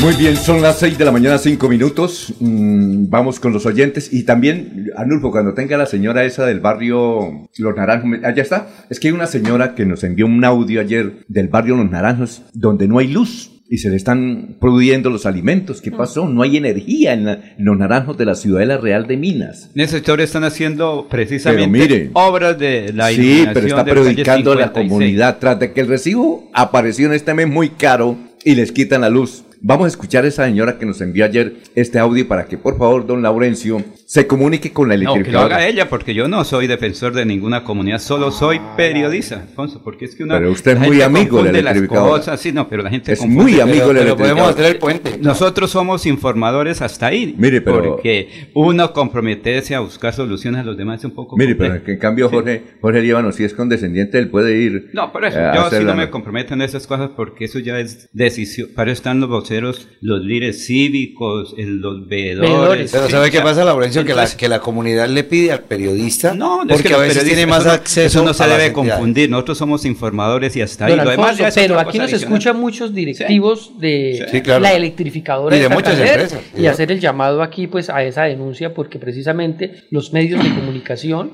como este tan Ajá, oído claro. en Santander y ahora con las redes sociales en todo el mundo, pues ese es el llamado de atención, don Alfonso, porque la, la gente acude Sí, claro. precisamente a... Yo siempre he dicho, yo me considero es un opinador, hablo de política, pero la gente se me acerca a darme Y los- denuncias de ese tipo, que mire que la cámara, Freddy, que nos ayude a decir allá que se robaron las luces del puente en la novena, como lo hicimos la semana pasada, y otra no, pues porque cree que la- como, Y- como nosotros y- lo escuchan, pueden ayudar y por Y supuesto los este, este medio deben está para colaborar con Y- la y- y comunidad. para- sí. Es que Ayudar, más que la ayudar, información, ayudar. eso es lo fundamental. Ese es el, la parte el social. diario de hacer del periodista, informar y hacer lo que tiene que hacer. Ya las autoridades, el líder cívico es el que tiene que hacer. Vamos con la señora. La A ver, señora. Tengo Ah, una buena excusa para ir esta tarde a tomar tinto con un amigo ahí en el barrio Los Naranjos y de paso Mira. sobre esa situación. Ah, bueno, Sí, perfecto. Eh, queda comisionado. Y queda advertido el amigo que tenga preparado el tinto. Que- A ver, queso salado y pan. A ver, señora. Ay, sí, qué pena. Hay un daño de la luz. Eh, aquí en el barrio Los Naranjos, desde ayer, desde las 9 de la mañana, unas casas tienen luz, otras no. Hoy vinieron como hasta mediodía, le pusieron luz a las tiendas, los negocios y a los residentes. Estamos sin luz, esta es la hora y estamos sin luz desde ayer a las 9 de la mañana, toda la noche y el mercadito, ya la carne se nos está dañando, el pollito, imagínese usted. Entonces yo quisiera saber, a ver, qué me va a aconsejar, qué me va a decir. Muchísimas gracias, muy amable. Y por favor, si puede colaborarnos, muchísimas gracias. A Laurencio, colabore a la señora. Es que uno no puede. Pero ayer, Ah, ya tiene eh, aquí le dice Adriana, le dice Adriana Farad, Laurencio colabore a la Sí. comunidad, la comunidad No de los colabora, naranjos, siempre la comunidad, defendiendo de la los, la electrificadora. comunidad de los naranjos Pero lo necesita. pero pague el recibo, por lo menos. Oiga, mira Pague lo el que- recibo. Laurencio, mira lo que dice Adriana Farad. No solo periodismo es defender a los amigos del trapo azulito. ¿Pero es qué? ¿Cómo, cómo? Trapo azulito, pero Que ya- no solo periodismo es defender a los amigos del trapito azulito. Ah, yo sé quién es. Saludos para esa persona. No yo sé quién es. Que saque la cara y no sé cómo es que dice usted. No escondan esos perfiles falsos. Pero desde aquí sí No, le podemos hacer un llamado a No, parece que sí Farad. Desde es aquí sí le podemos hacer un llamado a todos los amigos de la electrificadora que muchos nos escuchan para que por favor transmitan el mensaje en el barrio Los Naranjos desde ayer sin la luz, el- sin la energía eléctrica. Pero Entonces, sería por que ya le arreglaron ayer tarde. ¿O Es no? posible. Nada, eso fue anoche. Alfonso, Bueno. es que en esa zona están trabajando en la instalación del alumbrado eh, de la calle 56, que creo que es una gran inversión. Hay muchas denuncias, de todo un poquito. El problema es que cuando se interviene una línea, obviamente mucha gente quedan sin luz. Pero recuerde que estos días también estábamos sin agua en el sector de la Ciudadela. Vea Ajá. usted. Entonces, eso es más complejo todavía. Ayer la mitad de Ciudadela y un cuarto de Bucaramanga estaba sin agua por trabajos, obviamente, de mejoramiento del sistema del el acueducto. Entonces, sin agua, sin luz, sin teléfono y sin televisión por los trabajos, porque todo trabajo requiere y tiene algunas dificultades. Eso es nor- normal. Muy bien, a, a un rincón de la cabina está el doctor Rafael Díaz. pues, Estuvo en altas magistraturas de la justicia colombiana, ya está pensionado. Fue director también cargos importantes en la Fiscalía General de la Nación. Es amigo suyo, doctor Julio. Por supuesto que sí. Él dijo, yo quiero ir, como lo escucho todos los días, yo quiero ir a ver cómo es que hacen el noticiero y me voy a quedar allá calladito. Entonces, por eso es que está en el rincón. Gracias, doctor Rafael Díaz. Un Yo quiero- observador quiero del observar denunciante. cómo es que hacen el noticiero. Y muy bienvenido, bienvenido, doctor Rafael Díaz. Natural de, de Confines. Sí, en una ocasión nos fuimos con el entonces diputado Darío Arnaldo Vázquez Rocha ¿A dónde? y nos cogió el- la tarde por la de Charalá con fines y terminamos allá en una cabaña. ¿En dónde? ¿En Confines? Sí, señor, en la casa de Olger Horacio Díaz. eh, Allá, sí, Que es el sobrino, el doctor cerca, sobrino allá de- tiene una gran Claro. residencia campestre, sí, cerca a Charalá, una cabaña, allá nos dio posada como ¿El dos doctor Oller también es de Confines? No, él es de Charalá. Charalá. Es de Charalá. Charalá, ¿cierto? Charalá San Gil. Sí, es de Ah, Charalá. Sí. De Charalá. Se lo disputan muchas ciudades. Sí. Además, además, además creo que está en el- la comisión de empalme del, Sí. del doctor Jaime, ¿no? De, no, de, No, la, no No, sé. de la gobernación de Santander. Sé, no sé, pero sí estuvo muy Claro. cerca de esa campaña. Sí, claro, claro. Muy de lleno. Allá lo vi varias veces. Ayudó a que Y se habla que podría ser secretario No. de, de- de algo, No, ¿cierto? De yo, salud. he, yo he invitado varias veces al general para que venga, siempre estamos dispuestos para que venga aquí a la cabina como nos anunció cuando era candidato, pero bueno, Va a venir, esperamos va a que venga, el viernes, pero si alguien me dijo, oiga, es que el general está bravo con usted, porque usted se puso a dar una, a conocer unos nombres allá de unos politiqueros que van a ser integrantes de la, de- del gabinete, eso no es así. Él me dijo, el único que está seguro, el único, me dijo, le recuerdo, hermano, me dijo como bravo. Yo me quité un poquito el teléfono así porque está- me dijo, el único que está seguro es Jair Lagos, como director Ah, de sí, comunicación. sí, sí, lo merece. De resto, ay, la señora Tarazona, ¿cómo es que se llama? Yolanda. Yolanda Tarazona. De resto, hermano, esos políticos fracasados, derrotados, no van a estar en el gabinete. Eso me dijo. Eso, así calificaron a los de la lista, políticos fracasados, ¿qué no? A los de la lista que usted dio a conocer, así los calificaron. Sí, yo creo que sí, porque me regañó. Pero lo te- que el general está muy bravo con usted, me dijo. Me dijo el general. También, también con Ah, usted. pero fue un tercero que dijo, que Sí, otro sí, dijo, sí, que sí, dijo, sí, que dijo. sí, y eso es tercero, muy pero no, tiene que ser una voz muy cercana. Sí, me dijo. El viernes el dice general Laurelio que está va a muy estar acá. con usted porque puso a Preguntamos. El Ah. viernes, Alfonso, pues yo estaba ahí cerca del doctor Julio Enrique en la triada y pasó el general y me saludó y hablaba con él cinco minuticos porque iba muy ocupado. Estaba en una reunión del comité de Empal. Invítelo, dígale que aquí lo estamos esperando Y para una quedamos de hablar estos días Tenemos para ver qué día viene el aquí la emisora. Quesito y pan el viernes. Sí, va, ¿el viernes puede venir? Eso, Pues si venga. viene hay queso y pan. ¿Cómo? Eh, Sí. sí, porque Laurencio le invita al desayuno. Ah, muy bien. Don- Oiga, ¿Recordamos la lista? no, no, No, yo no sé, no, no, no, porque- No, porque eso es... eh, Porque ya la pudo haber cambiado, ya la pudo haber No, no, cambiado. no, pero es que- Do- doctor Julio, no se cambia el gabinete de un día para no, otro. Cuando se está armando el No, gabinete no. de un día para otro Don cambia. Alfonso es a quemarlos a No, todos. no, Recordemos no, la no. lista de esos a los que han tildado No, de no- politiqueros. yo no sé. No, no. No, porque es que eso no lo dijo el general. No, no, no, no, Lo no. dijo un, dijo un tercero que dijo, No, que dijo, no, que dijo. Y la lista la dio a conocer fue don no, Alfonso. no, pero- y están diciendo que esa lista La- que entregó don la Alfonso palabra- son politiqueros No, quemados Jorge. que no van a ser tenidos Jorge, en cuenta. pero, pero politiqueros no lo dijo el general. Don No, no, Alfonso no, lo no, acaba de no, decir. que alguien No, le dijo que- que dijo. ¿Qué dijo? Pero me dijo Sí, que el general no, bravo con no nosotros. Cierto. Por eso, porque Cuando lo diga el general le creemos. Sí. Entonces, si no creemos lo que el calificativo de que son politiqueros, tampoco tenemos por qué creer que esté bravo con usted. No sé. No, dijeron. politiqueros hay muchos, es verdad, hay muchos, pero... ¿Ah?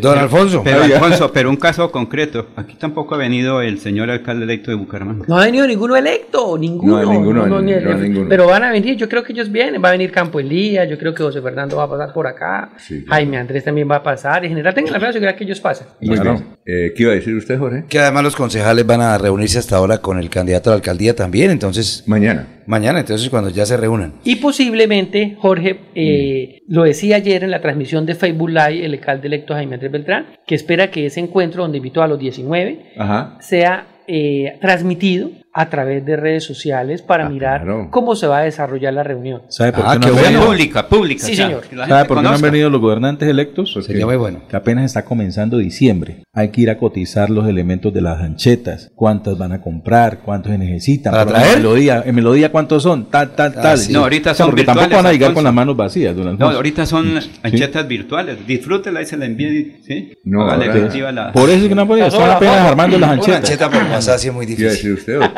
No, no, no. ¿Hasta qué habla? Como dice un amigo de García Rovira, súpito oyéndolos hablar acá.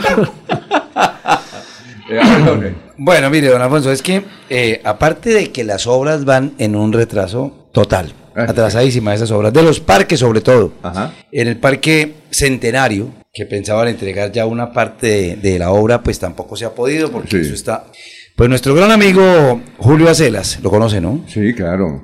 Ha dicho eh, y hace un recuento de lo que pasó ahí con una, con una parte conmemorativa. Ajá. Dice, gobernar es destruir la memoria histórica de la ciudad. La pujante colonia siro-libanesa, que jalonó la reconstrucción de la ciudad después de la Guerra de los Mil Días, donó para el Parque Centenario en 1910 un kiosco de retretas donde tocaba la banda del departamento y una fuente de sapo gigante. El kiosco fue fortalecido con un domo colorido en forma de media luna, símbolo del islaísmo, religión de los comerciantes donantes. En este monumento histórico será reemplazado por otro ahistórico, ascético llamado Búcaro, porque según el Instituto Municipal de Cultura, no es un bien de interés cultural. La burocracia, el, legule- el legulegismo y la ignorancia de la historia arremeten contra la memoria de Bucaramanga y de nuestros mayores. ¿Será cierto eso, don Alfonso? ¿Usted sabía ese dato, doctor Julio? ¿Lo del Parque Centenario? Sí, Alfonso, por supuesto, porque por eh, actividades cumplidas en años anteriores yo hice un seguimiento del Parque Centenario. ¿Ah, sí? Desde luego que ese es un momento histórico, debía preservarse, totalmente de acuerdo con, con Julio Acelas, en que arrasarlo pues es destruir parte de la memoria histórica de la ciudad para reemplazarlo por algo que de pronto no tiene el mismo simbolismo o el mismo valor cultural o, o- o histórico. Ese, ese kiosco, ese, además de lo que simboliza como tal, es un sitio que nos trae a la memoria la presencia de muchos dirigentes políticos eh, nacionales cuando concurrían a la Asamblea de Santander en los años 30, 40, 50, ¿no? Sí. Ahí contaba Luis Enrique Figueroa cómo se reunían, por ejemplo, cuando vino Jorge Eliezer Gaitán a, a posesionarse en la Asamblea de Santander, cómo se adelantaban allí tertulias con Gabriel Turbay. En fin, es un sitio que yo creo que tiene un valor histórico que, que vale la pena preservarlo. Pero entiendo que ya el, el, el, el, el ícono, el, el, el, ¿cómo es? ¿El El domo? domo ya fue destruido, Sí, ya sí, lo arrasaron. Sí. Claro, ya, ya no está. Ya no hay nada que hacer. Ah, bueno. Se van a reconstruirlo. El AEFESIO que vayan a construir, que no lo han hecho además porque desde hace un año que debió haber sido entregado el parque de nuevo a la comunidad, eh, no, no se ha podido culminar los trabajos, pero ya ese domo ya, ya, ya no está, ya no existe. Sí, y No, hace no, rato. no quiero oír el próximo 22 de diciembre a quienes arrasan y acaban con la historia de la ciudad recordando la historia de Bucaramanga. Ah, bueno, y ahí quedaba Aquileo Parra también, la estatua, el, busto de Aquileo Parra también lo quitaron, ¿no? No se quedaba ahí. Aquileo Parra, el, el único. O se lo llevaron para venderlo porque ¿Y ya Jesús problema- dónde fue a parar? No, ¿dónde fue a parar? No, no, no. No lo sabemos. Es un otro misterio. Oye, a propósito, ¿el alcalde dónde se va, se va a posesionar? En, eh, ayer lo decía también en la transmisión, Ah. que hay en la calle Los Estudiantes. En ahí la en la Minas. tecnológicas. ¿Ah, sí? Sí, señor. Ah, eso es nuevo. No O sea, cerquita donde el señor Antonio Sanabria. Ah, no, sí, Antonio vive ahí en la ciudadela. Cerquita de su apartamento. eh, No, no, un poquito distante, pero sí, el señor alcalde, el doctor, el mm, Beltrán, sí, primero es periodista y luego sí político, en eso sí hay razón, Sí. pero también primero es pastor, él fue, ha hecho toda la actividad Ajá. como tal, pero sí, él lo que proyecta es hacerlo popular. Sí, que haya la gente. Sí, Muy la bien. calle de los estudiantes, ahí es donde también se hace el mercado campesino los sábados, donde hay que ir Sí. a comprar algo a los campesinos. Y ahí también es donde mucha gente por estos días se está reuniendo con sus familias, vienen de varios sectores de Colombia, porque unos estudian en las unidades, otros Ajá. en los colegios, otros ahí. Es que la ciudadela ahí cerca a la Plaza Mayor es un centro estudiantil no programado, ¿sí? Que esa es la, la dificultad que hay ahí. Faltan vías, faltan cosas ahí Sí. y parqueaderos. Frente a las obras que se vienen desarrollando en la ciudad, don Alfonso, mm, tengo una fuente que indica que eh, los trabajos en torno al Parque García Rovira, ¿sí? frente a la alcaldía de Bucaramanga, frente a la gobernación de Santander, están marchando a- de manera forzada, acelerada, porque la idea es entregar ese espacio el próximo 22 de diciembre. Si usted se da una vuelta por estos días por, por el Parque García Rovira, verá que mm, aunque está la maquinaria, está el personal allí, los obreros, dándole con toda, la verdad es que están bastante atrasados y dudo mucho que sea el 22 de diciembre el día que entreguen eh, ya finalizada los trabajos de remodelación del Parque García Rovira. Ya estamos a pocos días, porque pero lo que está diciendo usted tiene toda la razón. El sábado, 5 de la tarde, estaban trabajando todavía. Ah, qué bueno. Se Son las- quedaron muy tarde, Alfonso, porque es que un proyecto que se debía haber eh, ejecutado con mayor anticipación. El comienzo eran cuatro o cinco personas que estaban trabajando, más personas observando los trabajadores, porque ahora sí hay gente trabajando. Es que antes eran el interventor del interventor del interventor y del interventor, cinco personas para mirar un- a tres trabajadores. Bueno, son las 6 de la mañana, 21 minutos. Estamos infor- informando en Radio Melodía. Aproveche solo por este mes el Festival de Crédito con Futuro. Crédito tasa 0% interés hasta por 4 millones de pesos. Aplica para la compra de maquinaria o tecnología. Solicite su crédito. Sede cabecera 322-243-6217. Agencia móvil 317-364-7080. Sede Centro Abastos 317-665-3552. Para más información, ingresa a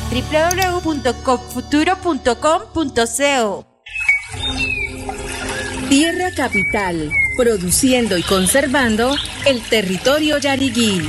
una solución basada en la naturaleza para aprovechar y conservar la tierra, dar valor agregado a los cultivos, adaptarnos a los efectos del cambio climático y mejorar la vida de los pobladores. Un convenio con Z Cooperador y la CAS Santander. Más cerca, mejor conectados ambientalmente. Con los programas a distancia y virtual del IPRED, explora nuevas oportunidades profesionales con el sello de calidad WIS.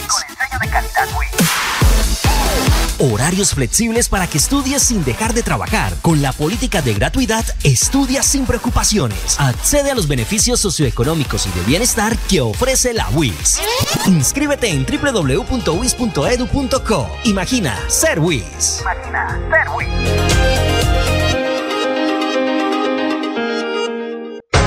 Están escuchando Últimas Noticias por Radio Melodía, la que manda en sintonía.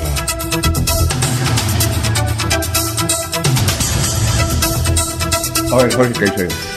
Don Alfonso, el alcalde de Puerto Wilches, Jairo Toquica Aguilar, aseveró que se ha manifestado ante el presidente de la República, Gustavo Petro, por su preocupación ante los diferentes ataques que se han presentado en los últimos días con arma de fuego hacia embarcaciones de la naviera Impala. Eh, es decir, eh, recordemos que Impala es, es una empresa que se dedica al transporte de cargas eh, críticas a lo largo del río Magdalena, desde Barranca Bermeja hasta Barranquilla, y de acuerdo a lo que se han reportado en los medios de comunicación durante la última semana, han sido varios los hostigamientos que han recibido estas embarcaciones por cuenta de grupos armados ilegales que operan en la zona del Magdalena Medio. También argumentó el alcalde que contra la población se han extendido algunas acciones de extorsiones por parte de estas organizaciones deli- delincuenciales que operan en la zona. Además, eh, reportó que estos ataques ponen en peligro el medio ambiente, ya que muchos de estos remolcadores transportan cargas críticas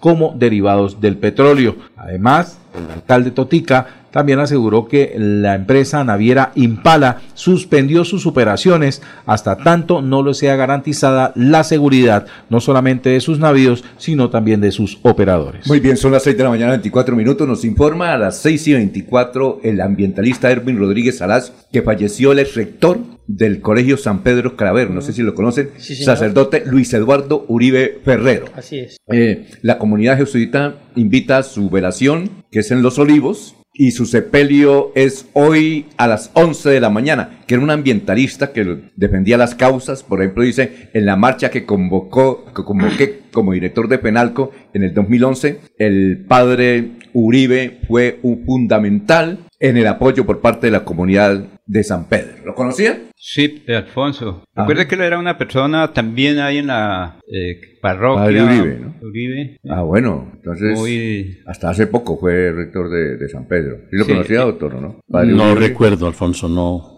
Era muy no recuerdo haber de tenido trato derechos con humanos, del Sí. medio ambiente. Recuerde cuando la semana de los derechos humanos siempre estaba muy pendiente. Hizo muchas campañas. Sí, ¿Él era señor. como antioqueño o qué? Pues Pues, ahí sí no sé. Bueno. O si sería de la familia de Uribe Vélez. A ver. Pues hablando de ambientalistas, don Alfonso, el doctor Orlando Beltrán Quesada, un verdadero ambientalista, eh, protector del medio ambiente, Claro, defensor de las causas animales y ambientales, Sí. pues está invitando a un gran plantón este miércoles 6 de diciembre de 10 de la mañana a 1 de la tarde. Ahí, al frente de la alcaldía, pues las irregularidades continúan en la UBA, en la Unidad de Bienestar Animal de Bucaramanga, donde no solo él, sino muchos defensores han dicho que han muerto por la desidia de los funcionarios que manejan la UBA, Ajá. muchos animalitos. Allá llevan los animalitos que en las calles eh, están golpeados, están Sí, claro. maltratados y se han muerto pues por distintas razones. Recordemos que también hubo muchas denuncias en la contratación de ese personal, de los insumos, de los equipos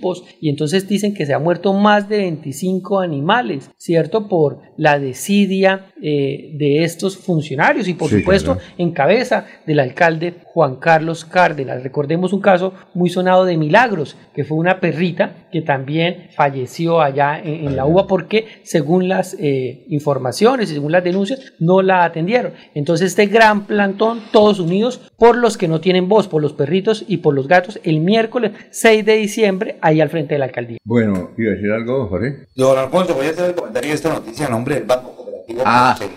Banco Cooperativo Central, unidos para progresar. Don Alfonso, están haciendo la recomendación a las personas, sobre todo en esta época, porque han encontrado varios infractores de papá, mamá y dos hijos en una motocicleta. Este fin de semana, cuatro infracciones a familias completas. Sí. O sea, es que eh, es increíble la irres- irresponsabilidad de un padre cuando lleva un niño adelante suyo en la moto, otro niño en la mitad y la madre atrás. Cuatro personas en una motocicleta y a veces las mamás más irresponsables, que no son ni siquiera los papás lo que la llevan, sino el mototaxista que le lleva dos niños a una señora en la misma motocicleta. Entonces, a nombre del Banco Cooperativo Cocentral, recomendación no solamente para la época de Navidad, para todas las épocas, pero se presenta mucho en esta época. Muy bien. Oiga, doctor Julio, ¿cómo le parece que acaban los carrancios en Bucaramanga por decreto? No se puedan hacer carrancios.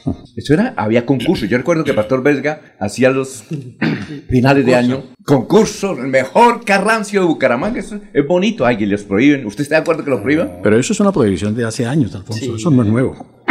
Que tal vez la están recordando, ¿no? Yo me enteré hasta ayer. Pero sí es Alfonso sí, se claro. enteró hasta ayer por insignia pública, lo habían quemado varias veces.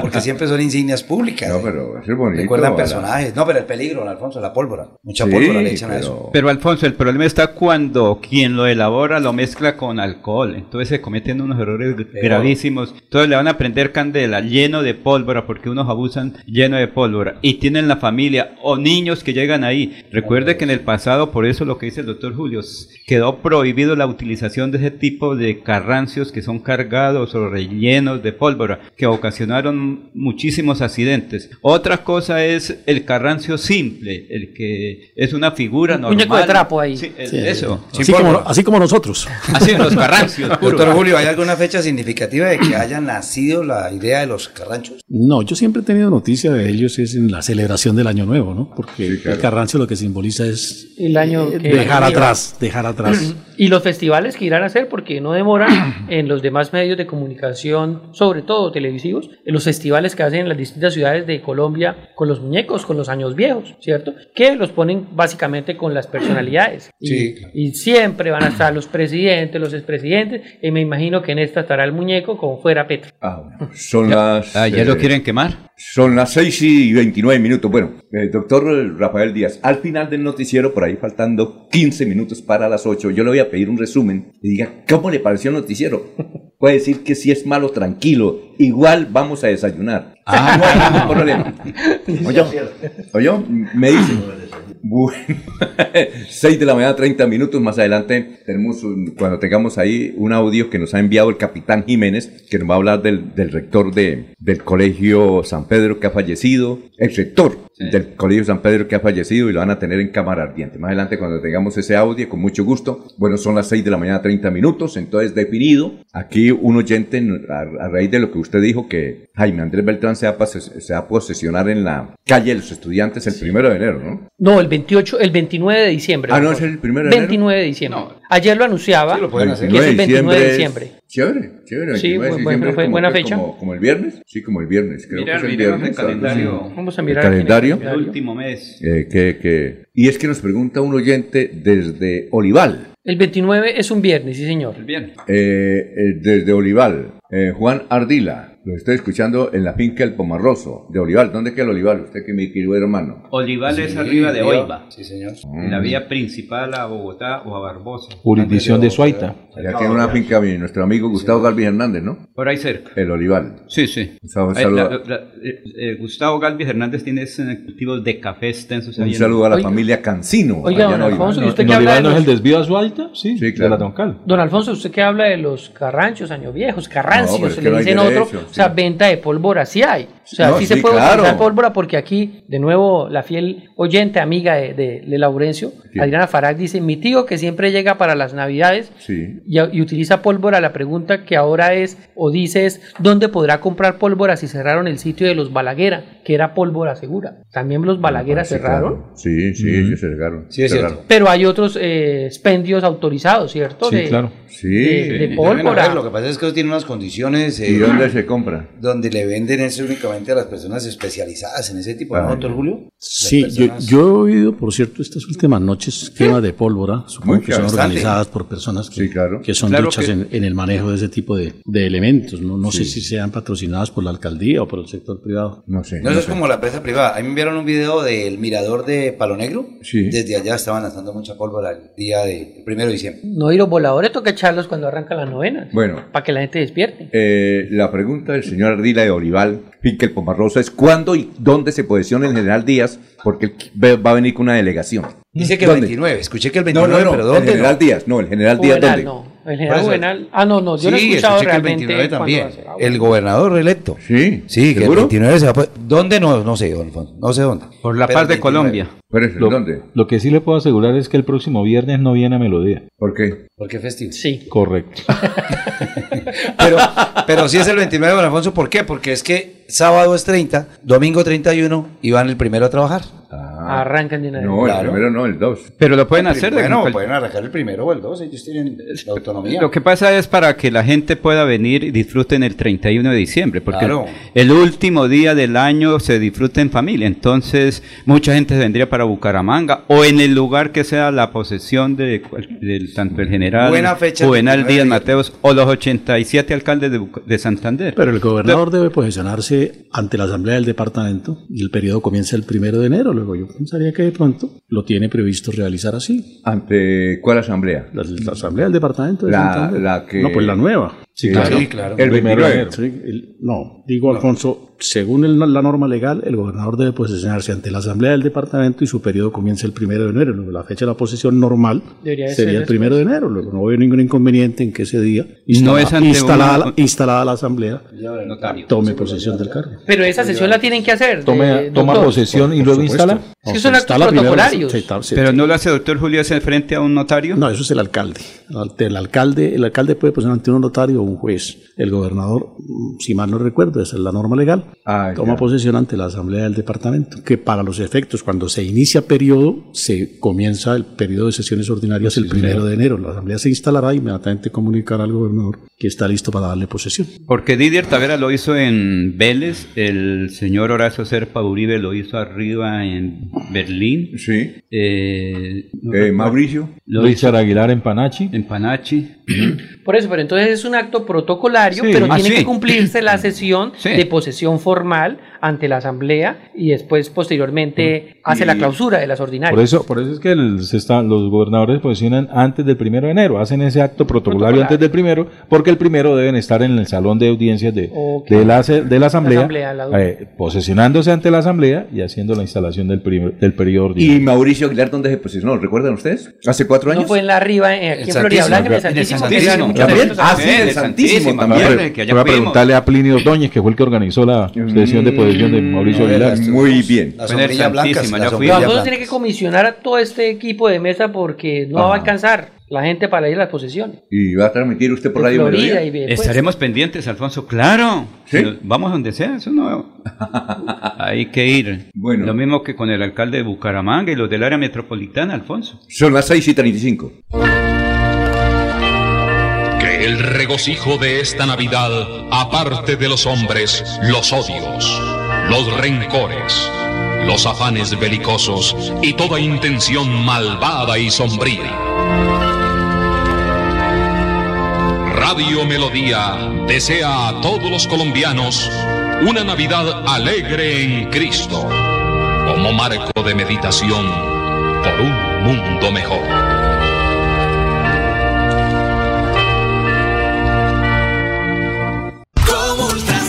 En Comultrasan Crediaporte da el primer paso para transformar tus sueños y metas en grandes logros. Te ofrecemos crédito de libre inversión desde 500 mil pesos con plazos hasta de 60 meses. Te esperamos en Comultrasan de la carrera 35A, número 4857, cabecera Bucaramanga. Vigilado Super Solidaria. Navidad para soñar.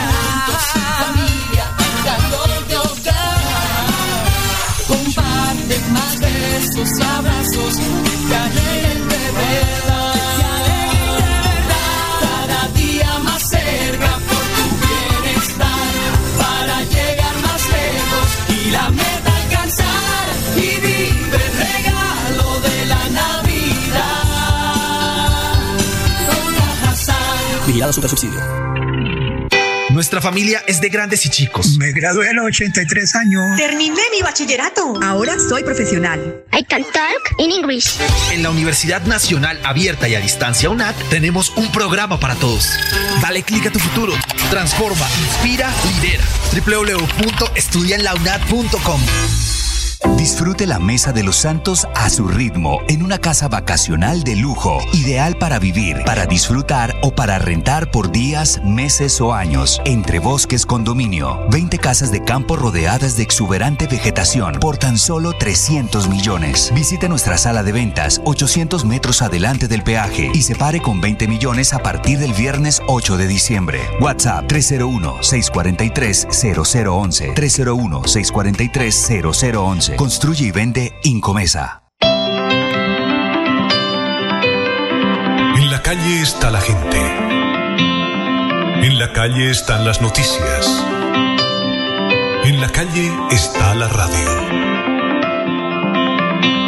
Donde la ciudad vive, donde la ciudad se mueve, se producen las noticias y ahí está nuestra radio.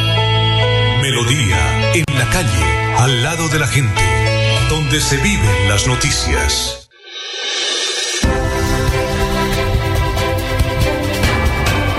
Información y análisis. Es el estilo de Últimas Noticias por Radio Melodía 1080 AM.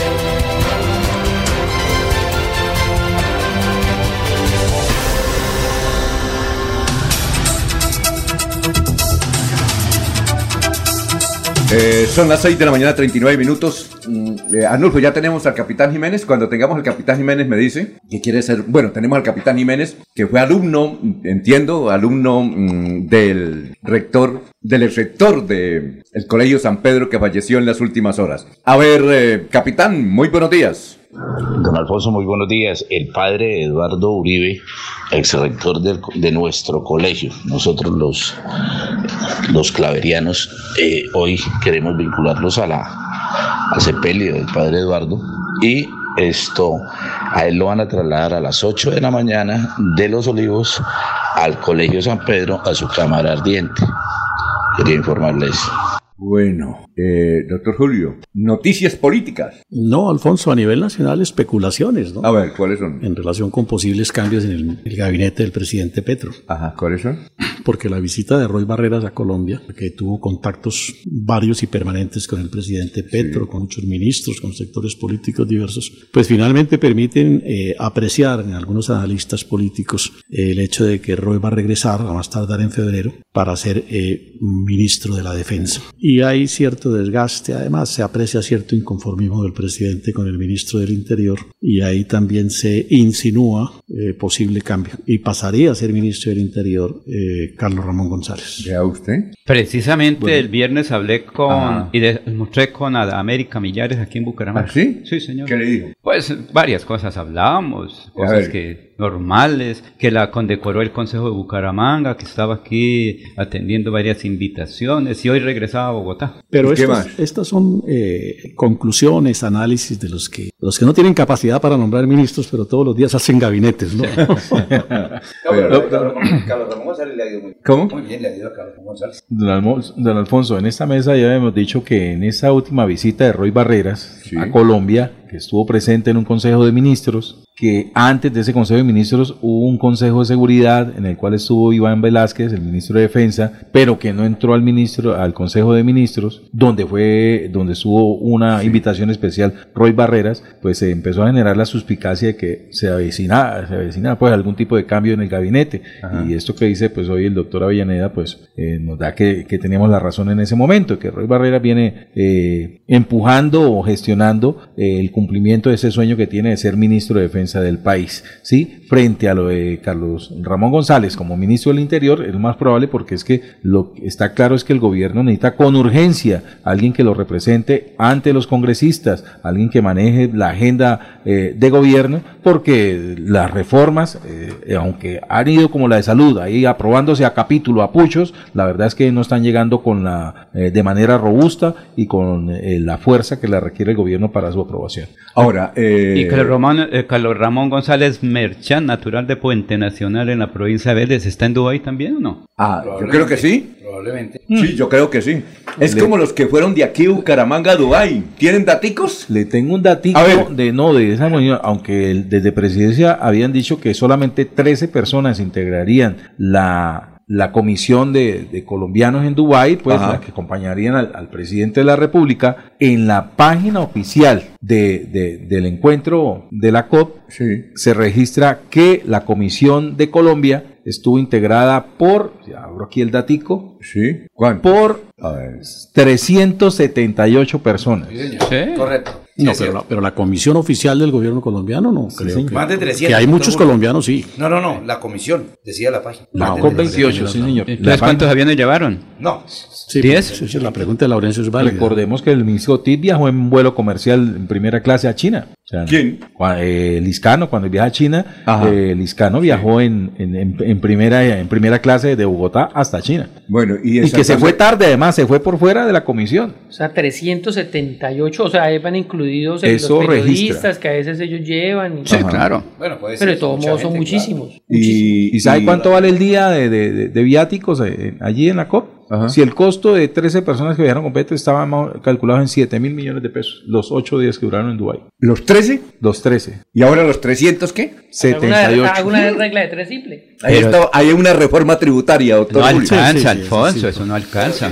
Bueno, bueno, ¿y, en los de Santander quiénes? A ver, mi querido Pues Freddy. aquí, pues aquí en Bucaramanga también hay sorpresa, llamémoslo ver, así. Siguen sí. viaticando las fichas de Juan Carlos Cárdenas. Y es que uno no entiende, don Alfonso, quién es la autoridad ambiental. ¿Es la CMB o el área metropolitana? Aunque ya el litigio ese que tenía entre el área metropolitana y la CMB, pues se entendió que era la CMB, pues cuan- por cuanto los recursos de la sobretasa ambiental y esos recursos que recaudan no se pelearon y se quedaron ya, ya para la CMB no dieron la pelea jurídica respectiva, no interpusieron el recurso de apelación. Pues nos sorprende que también una comisión del área metropolitana, no siendo la autoridad ambiental, Sí. esté también allá en Dubái eh, hablando de temas ambientales y, de- y del cambio climático. Sí. Ahí apareció un video de uno de los funcionarios eh, que no hace parte de carrera, creo yo que estos eh, viajes deberían hacerlo personas que están en carrera para que quede la experiencia de ese viaje dentro de la institucionalidad,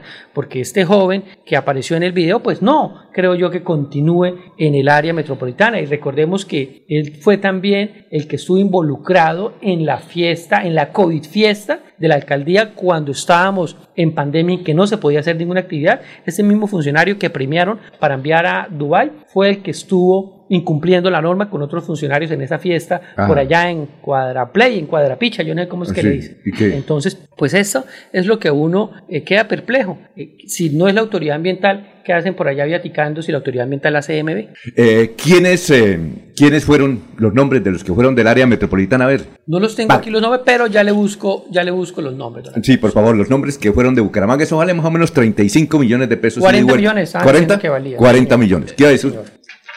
Pero eso es el, el pasaje. Los gastos allá, recuerde que eso en dólares. Allá es una nación muy rica donde los señores, eh, digamos, la, el día, eso es muy costoso. Sin embargo, Bueno. parece que la organización del evento daba el 50% de los gastos allá, creo. Hay unas versiones sobre eso. y- No. Mire, eh, Alfonso. Dígame. Los 13 miembros que integran la comisión oficial del gobierno Sí, colombiano sí, sí. tiene son, por supuesto, el señor presidente de la República, su señora esposa, la doctora Laura Sarabia, Ujú. el ministro de Hacienda, el doctor Ricardo Bonilla, el coronel Carlos Feria, que es el jefe de seguridad del presidente de la República, eh, está igualmente el canciller Álvaro Leiva Durán, Sí. Carlos Ramón González, Germán Ah, ve, Umaña, ve. ministro del Medio Ambiente, y Susana Mohamed, eh, Susana Mohamed, la ministra de- de- del Ambiente, y Germán Umaña, que es el ministro de Comercio Exterior.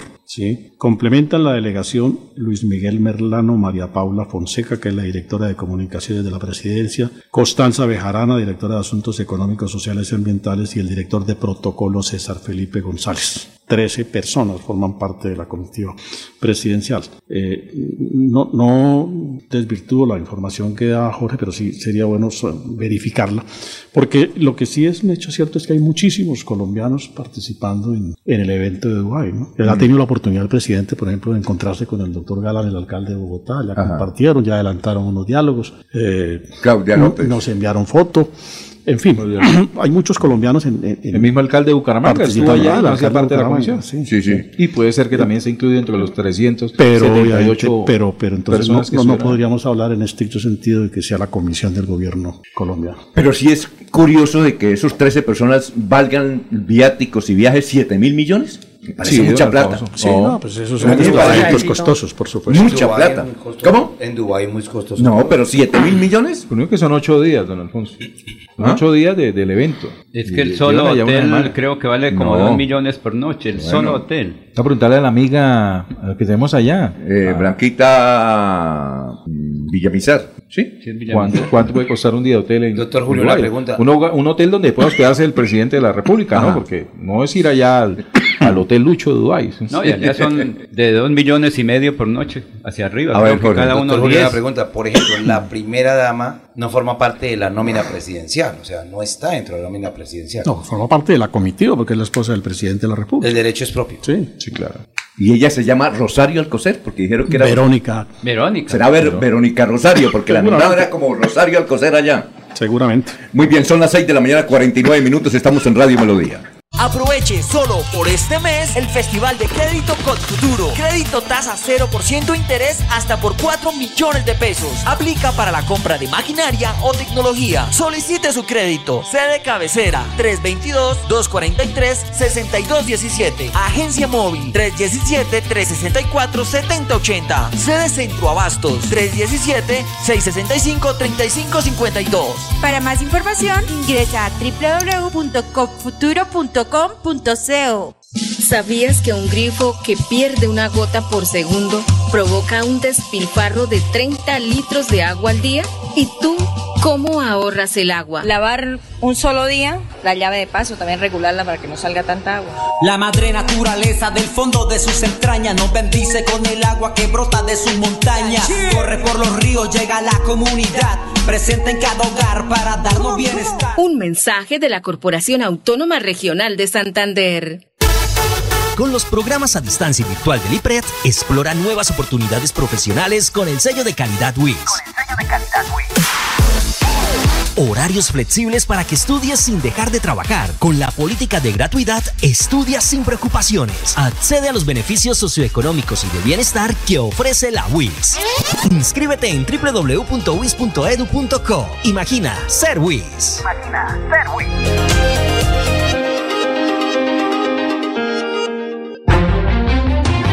Continuamos con las últimas noticias en Radio Melodía. Radio Melodía, la que manda en sintonía.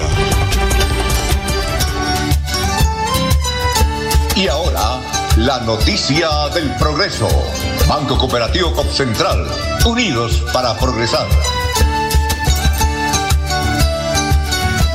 A ver, noticia del progreso, Jorge. Pues el viernes, don Alfonso, eh, eh, la oficina de la unidad de víctimas, allí, en frente al Parque Centenario donde estábamos hablando, en el Centro Cultural del Oriente, eh, hicieron entregas de algunos bonos, algunos dineros y algunos implementos a las personas eh, que están catalogadas allí como víctimas, pero sobre todo que tienen discapacidad. Me sorprendió también encontrar allí a la comunidad en Vera. Me decía el director que residen en una zona rural de pie de cuesta y también les estaban entregando unas ayudas. Ayudas que van de 3 millones hasta una cantidad de 60 o 70 millones de pesos. Hace poco entregaron una donación, eh, una ayuda, perdón, a una pareja de víctimas que logró comprarse su casita en Piedecuesta. Una casita en Piedecuesta debe valer más de 50 millones de pesos, de manera que de 3 millones en adelante, y ahí entregaron unos títulos de 3 millones, 12 millones y 8 millones de pesos en el viernes en el Centro Cultural del Oriente de la Unidad de Víctimas. Aquí tenemos al director de la Unidad de Víctimas hablándonos de este asunto. ¿Cómo se llama él?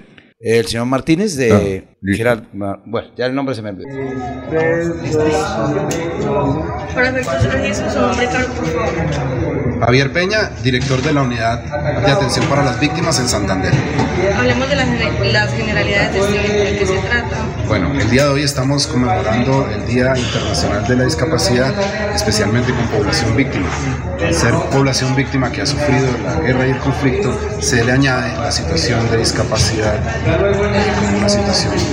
agrava la situación de las familias. En cuanto a cifras, este año que les deja para Santander, tenemos en cuenta las personas discapacitadas, pero en general víctimas en Santander como. Bueno, en Santander eh, sin duda se están recibiendo algunos tipos de víctimas del sur del Cesar, del sur de Bolívar, del Catatumbo, incluso han llegado algunas desde Buenaventura. No tengo las cifras exactas, pero sin embargo aquí se están recibiendo también incluso población indígena vera que ha venido desde el Chocó a refugiarse en, en territorio santandereano. Todos estamos atendiendo de la mejor manera posible. ¿Dónde están habitadas esta comunidad? ¿Esta comunidad dónde, de dónde habita? ¿Qué le han podido colaborar la unidad de víctimas de Santander? La comunidad en Vera se encuentra en Piedecuesta. Eh, Piedecuesta ha tenido un apoyo excepcional desde la alcaldía, la personería, eh, nosotros como la unidad de víctimas y otras instituciones también, la Defensoría del Pueblo, eh, el hospital ha estado muy atento allí. Todas las instituciones que tienen que prestar servicio hemos estado atentos a sus necesidades como víctimas y pueblo indígena. Hablemos también sobre las cartas de indemnización que dejaron. Bueno, el día de hoy eh, la Unidad de Atención para las Víctimas entregó ocho cartas de indemnización a víctimas con discapacidad. Eh, esta es una situación muy especial porque para ellos eh, la situación laboral es compleja, es complicada para cualquier persona encontrar trabajo en una labor. Y se añade la situación de discapacidad que les agrava pues en detrimento de sus familias y ellos en su tema económico. Entonces eh, esta indemnización llega a través de la unidad de víctimas después de muchos años de espera ¿no? después de algunos años de espera entregamos el día de hoy ocho cartas a personas que ayudan a familias en la indemnización. El mes pasado entregamos en Florida Blanca también otras cartas de indemnización. Como les decía en el evento eh, pues una persona de estas una familia ya compró su casa con la indemnización que fue recibida por parte de la ¿Cuánto han entregado? trabajando para el próximo año. Bueno, el día de hoy hemos hecho un acuerdo con las mesas, con los representantes delegados de discapacidad en las mesas de participación de víctimas para poder trabajar eh, con ellos de la mano trabajando con las alcaldías, nuevos gobernantes que lleguen eh, a partir de enero. Muy bien, muchas gracias. a- ¿Cómo se llama el señor Gerardo Peñas? Muy bien, de las unidades de víctimas del departamento de Santander. Oyentes, Adolfo Prado Mateus dice, buen día, señores Radio Melodía. Todos los días los escucho y los veo desde acá, en el hermoso municipio de Huestas, Santander. Primer centro panelero. Muy acertados Comentarios. La dinámica periodística nos permite levantarnos temprano y enterarnos de todo lo que está corriendo en materia política. Y remato diciendo que menos mal que el general no pertenece a ninguna familia de políticos quemados como la de los Díaz Mateos. Debió decir políticos corruptos y seguro le hubiese quedado mejor el comentario. Saludos a Laurencio Camacho Gamba y todo el equipo de Camacho. ¿Cómo es que se llama el ciudadano Eh, de Websa? eh, Panelero. a- Ariolfo Pardo Ah, Mateus. sí, Ariolfo Pardo. ¿Qué casado tal? con una barboseña. Don Alfonso, sí, precisamente con respecto al gobernador electo Juvenal Díaz, eh, me cuenta un oyente que se ha pensado en que el acto de posesión público, pues el acto Ajá. protocolario se realice frente al edificio de la Triada, aquí en el Parque Santander. Ah, El Parque idea. Santander. Buen sitio. Allí sí. se, se utilizó, durante mucho tiempo también se usó ese escenario. No, el del Hotel Bucarica. Pues. Ah, bueno, sí, era la tribuna. Ahí, sí. La- Debía el balcón ahí, del oiga, Hotel Bucarica era la tribuna. ahí, ¿no? Claro, ahí está la tribuna todavía. Sí, recuerdo las, manifestaciones de Luis Carlos Galán. A Sí, ver, alguien, amigo aquí del general, eh, Freddy, para que le diga al general que antes se hacían unos actos ahí, los emblemáticos, ¿no? Sí, las, las Claro. grandes manifestaciones tenían por escenario el balcón del Hotel Buena idea. Bucarica. El de la entrada principal, el de la, la, la, la- la entrada. La- Pero ahí el, el balcón. en el ¿Hay balcón Bucarica, todavía? sí, claro. Era la tarima de muchas intervenciones presidenciales y de muchos aspirantes a la presidencia Sí, de la claro. República. Creo que Julio, eh, Jorge Eliezer Gaitán también. Muchos eh, Sí. presidentes hicieron uso de ese. de ¿Ustedes alcanzaron tarima. a ir a esas manifestaciones, don ¿De Jorge Eliezer Gaitán? Yo sí estuve en una de Luis Carlos Galán.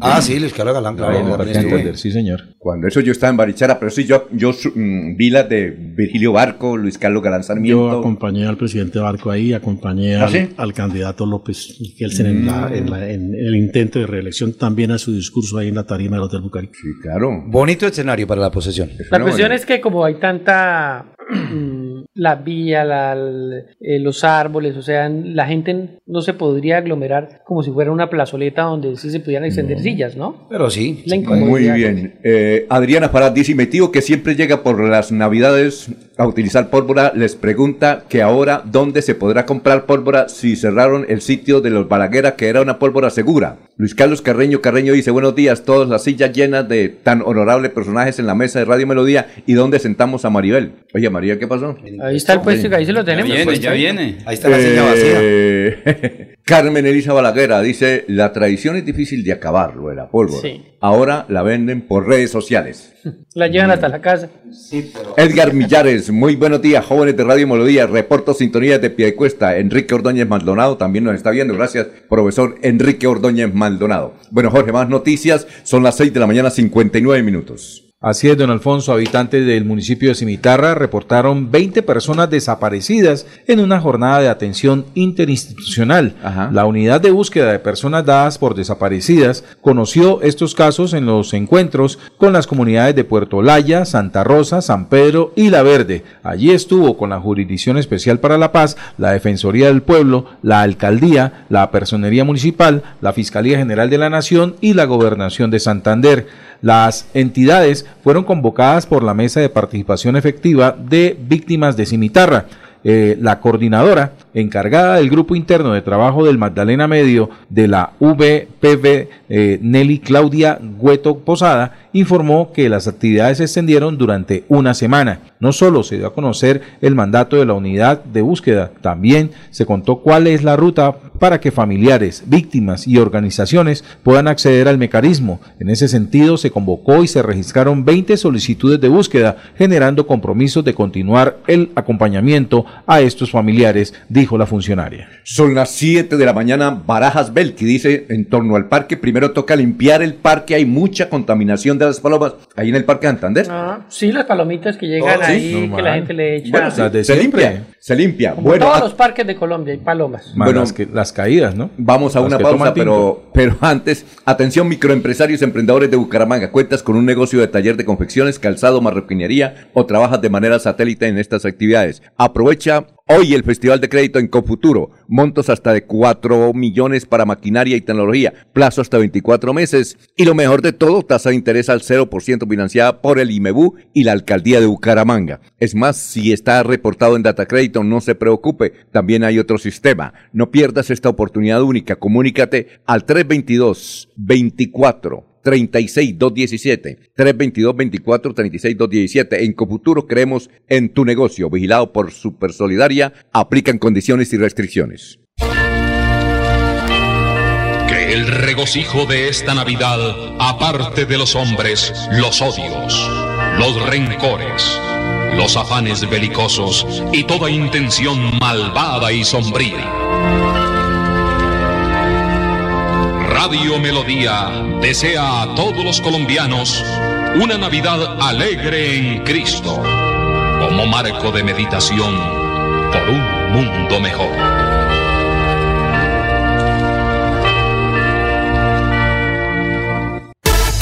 Con los programas a distancia y virtual del IPRED, explora nuevas oportunidades profesionales con el sello de calidad WIS. Horarios flexibles para que estudies sin dejar de trabajar. Con la política de gratuidad, estudia sin preocupaciones. Accede a los beneficios socioeconómicos y de bienestar que ofrece la WIS. Inscríbete en www.wis.edu.co. Imagina ser WIS. Imagina ser Escúchenos en la página web www.melodiaenlinea.com.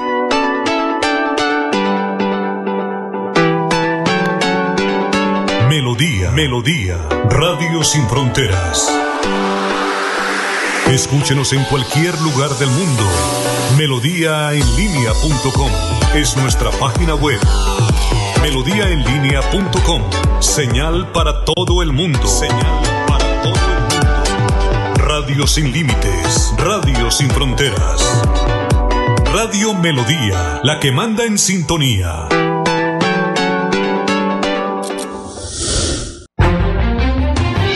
Continuamos con las últimas noticias en Radio Melodía. Radio Melodía, la que manda en sintonía.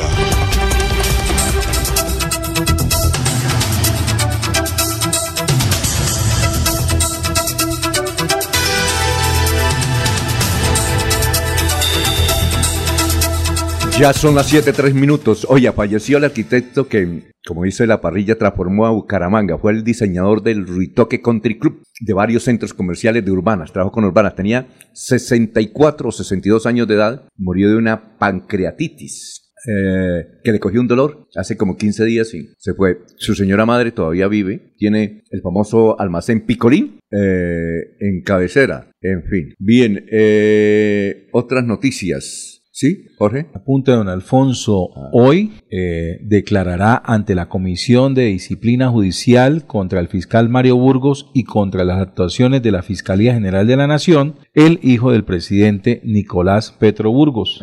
Eh, al parecer, en una maniobra judicial, lo que buscan es anular lo acatado dentro del proceso que se le lleva a él por la, el manejo de dineros ilegales dentro de la campaña presidencial. Ah, bueno, son las 7, 4 minutos. Oye, eh, Jorge, el santanderiano que en Lebrija se ganó. Ah, pero dice que cómo se llama el arquitecto.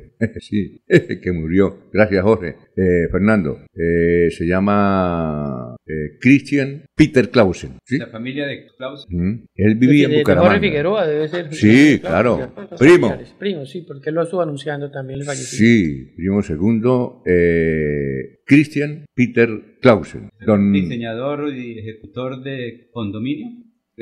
Sí, claro. El que diseñó todo lo de urbanas, eh, los centros comerciales, las urbanizaciones, gran parte de él estudió en la Universidad de Santo Tomás, se graduó de arquitecto hace como 40 años. Fue, el, fue creo que el primer arquitecto que se graduó en la Universidad de Santo Tomás. Muchas gracias, don Fernando Cotes Acosta, que estaba muy activo en, en la fiesta, ¿no es cierto? Allá de el baile del año. Solo para Oscar Fonseca le quedó muy bien. Fue muchísima gente. Las personas Se van, disfrutan. Claro, se cumplió el propósito. Vimos a Alfredo Gutiérrez, a, a- Los Tupamaros. Sí, los Tupamaros. ¿Qué más vimos? A Pacho Galán, la orquesta de Pacho, Pacho Galán. Galán. No, estuvo muy bien. Gracias a Oscar Fonseca. ¿Matecaña era la representación santanderiana? o Sí, y la, la orquesta de Piedecuesta. Yo no la vi.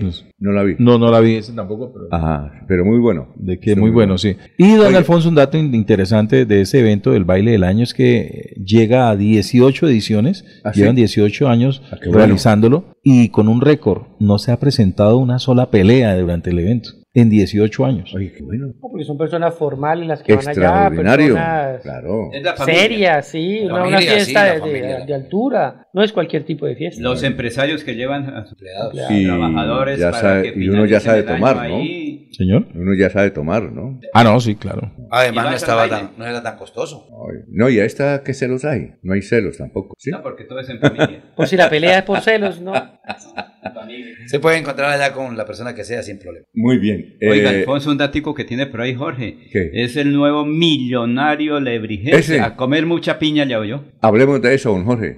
Don Alfonso, pues jugando los números 19, 11, 16, 14 y 18 y superbaloto de 15, un habitante de Lebrija o alguien que pasó por Lebrija y aprovechó para comprar el baloto, pues jugó estos números y se ganó el, premio del sorteo del pasado fin de semana que entregó una comisión de 8 mil millones de pesos. Ese es el, el- el premio que se le entregará, se le entregará a esta persona que allí en un establecimiento de Lebrija jugó el baloto durante el fin de semana de manera valor todo libre, ¿cómo lo llaman? Sí, como Manual, que- manual, manual. Lo Sí, jugó manual, electrónica ahí. lo jugó manual y jugó con esos números y se hizo a O ese sea, premio. manual es que él pone los Sí, él- números, él los escoge, los exacto, marca. no lo deja automático. No, los pide. Automático, No, es la no, otra. automático. El otro es, Es que automático es lo que le salga. Exacto. Ese lo jugó manual y eh, se hizo a esta bolsa de 8 mil mil millones de pesos. Es decir, tenemos un nuevo multimillonario en Santander, ¿sí? Y más exactamente en el municipio de Lebrija. 8 mil millones es el premio. Se, se le Se ganó. por ahí unos 5 mil millones. ¿verdad?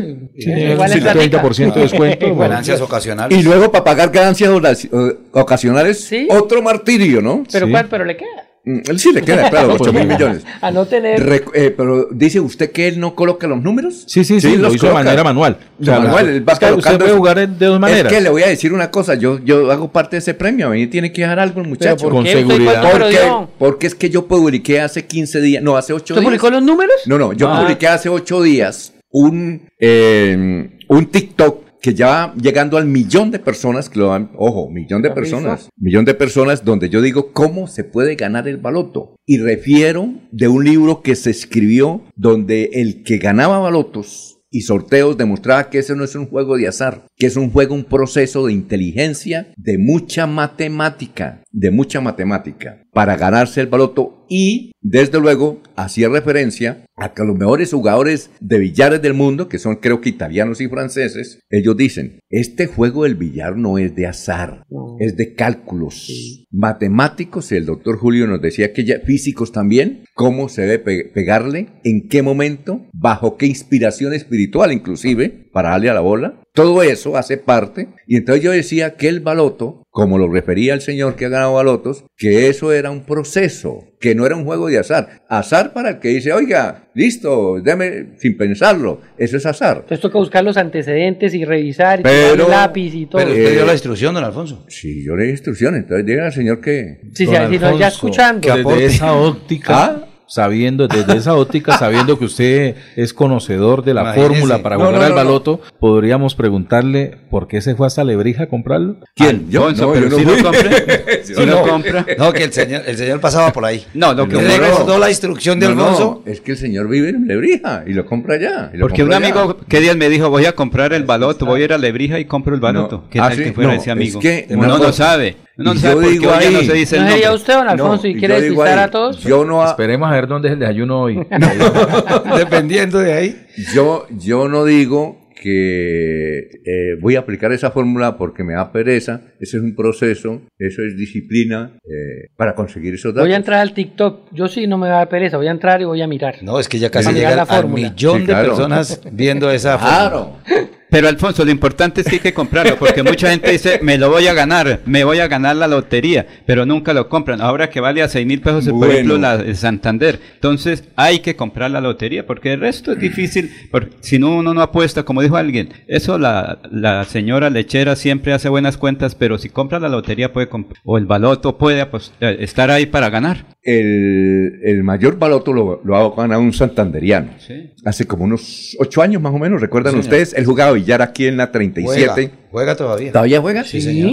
¿Y todavía? ¿Y, y Y va- y- ¿Es amigo ahora- suyo? ahora- ¿Es amigo suyo? Ahora compró Con el amigo billar. no, pero conocido sí. Ah. Pero ahora no va tanto al billar allá, sino va a la carrera 16, a billares continental. ¿Ah, sí? Pero le Allá cuento una cosa, según parece, el señor es de Campo, de Mutis, ya la tiene. ¿De dónde? En el barrio Mutis. ¿Él? Sí, señor. Pero es que se ganó, es el Sí, mayor sí. Y baloto. si lo viera, y si lo viera, eh, el vestir de él siempre ha sido así y sigue siendo el mismo. Ah, bueno. Casi siempre en, en bauchas, cortico, camiseta y su gorrita. Y Oiga, Alfonso, es igual que Freddy, no se la quita Sí, nunca. pero invirtió la plata en Bucaramanga. Sí, sí, sí. Creo sí. que tiene como 17 edificios, le compró a la Ah. familia, porque la familia era modesta, él era un señor tranquilo, se le ocurrió ese día apostar y ganó. Y lo primero que hizo fue, creo que tiene varios hermanos, Sí. le compró la casa a la mamá, le compró a los hermanos, invirtió la plata aquí, pero un datico Pues muy adicional. bu- ¿Qué? Parece que días antes la esposa dijo, me voy, porque usted, me voy, hasta luego, hasta luego. Ah, no sabía. ¡Qué bueno! Oiga, pero, pero lo conocen y muy valiente el señor de, de decir que fue él, porque en esta situación de este país, Con el tiempo que cualquiera conoció. que tenga una platica va y lo No, pero secuestra la, tiene guerrilla o cualquier grupo La tiene invertida y la ¿no? repartió a la familia. Sí. O sea, y entiendo que es muy humanitario. Cuando se requiere Formal. alguna cosa, Sí. Ah, ya. apoya. Sigue siendo el mismo de antes. Porque, Los viernes en el billar continental va. ¿Sí? Sí, Va los entiendo viernes. que él es normal. Ya, eh, ya. ¿Qué días me lo mostró un amigo? Y le dije que un día esto, a ver si puedo hablar con él. ¿oyó? Bueno. Que el señor es amigo. Muy bien. Vamos un día hoy, tomamos un tinto. Bueno, otra denuncia que hizo el diputado Giovanni Leal, Sí, señor. en el sentido que se adjudicó un contrato para construir un acueducto en el municipio del Playón. Se gastaron casi 3 mil millones de pesos y creo que el acueducto no está terminado. Que eso fue a dedo. Mejor dicho, eh, grave las denuncias que hizo, pero como usted señala que le causa curiosidad que eso lo haya hecho con la Secretaría de Salud, o sea que está trabajando en compañía de la Secretaría de Salud o estaba o tenía alguna o sea, la referencia? denuncia no, no- La denuncia la, denuncia hizo, la pero él,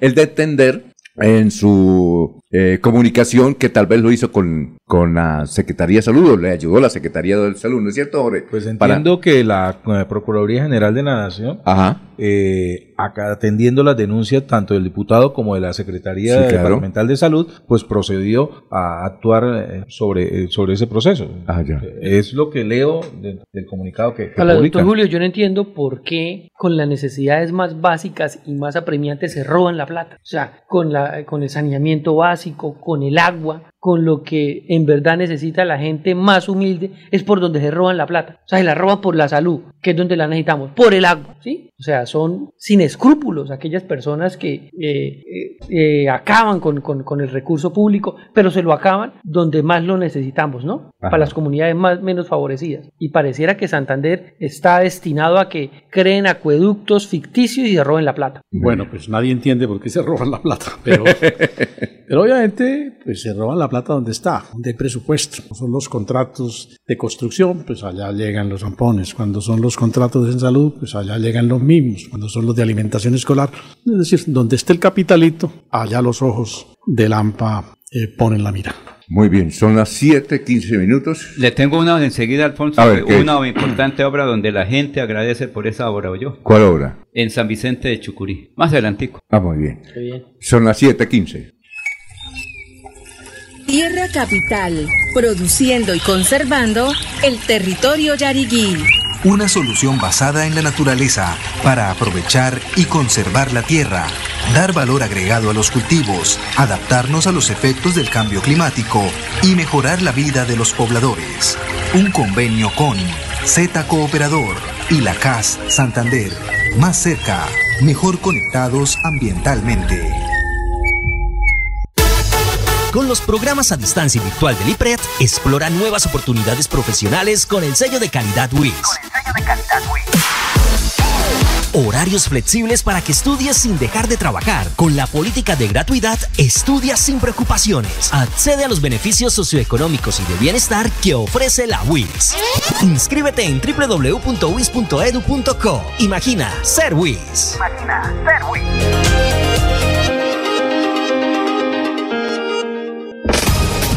Estas son últimas noticias en Melodía 1080 AM. 1080 AM.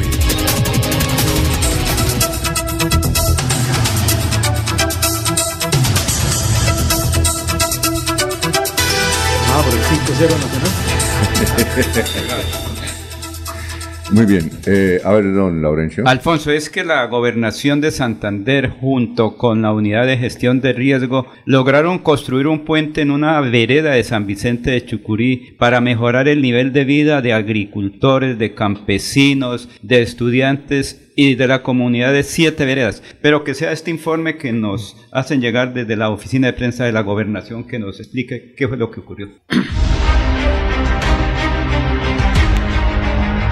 Vereda La India y otras ocho veredas más reciben el mejor regalo, la construcción del puente vehicular sobre la quebrada La India. La quebrada crecía y nos tocaba darnos dos o tres horas hasta más esperando que bajara. Yo nos daba paso. Beneficia a mucha gente aquí para allá, a más de 1.500 personas, a los estudiantes que van al colegio, a Palmira, a Llana Caliente, transita por aquí, que la quebrada crecía, no puedan ir al colegio. Gracias a la Oficina de Gestión del Riesgo del programa Puentes para la Vida invertimos más de 1.743 eh, millones de pesos, sumado a lo que es la longitud de 50 metros y 5 metros de ancho, una altura que es de más de 13 metros, nos permite hoy mostrar una obra que sin duda genera el impacto social y la transformación para nuestras familias rurales. puente que llevaba de promesa 40 años. Hoy le estamos agradeciendo al gobernador de Santander, doctor Mauricio Aguilar, porque fue una promesa cumplida.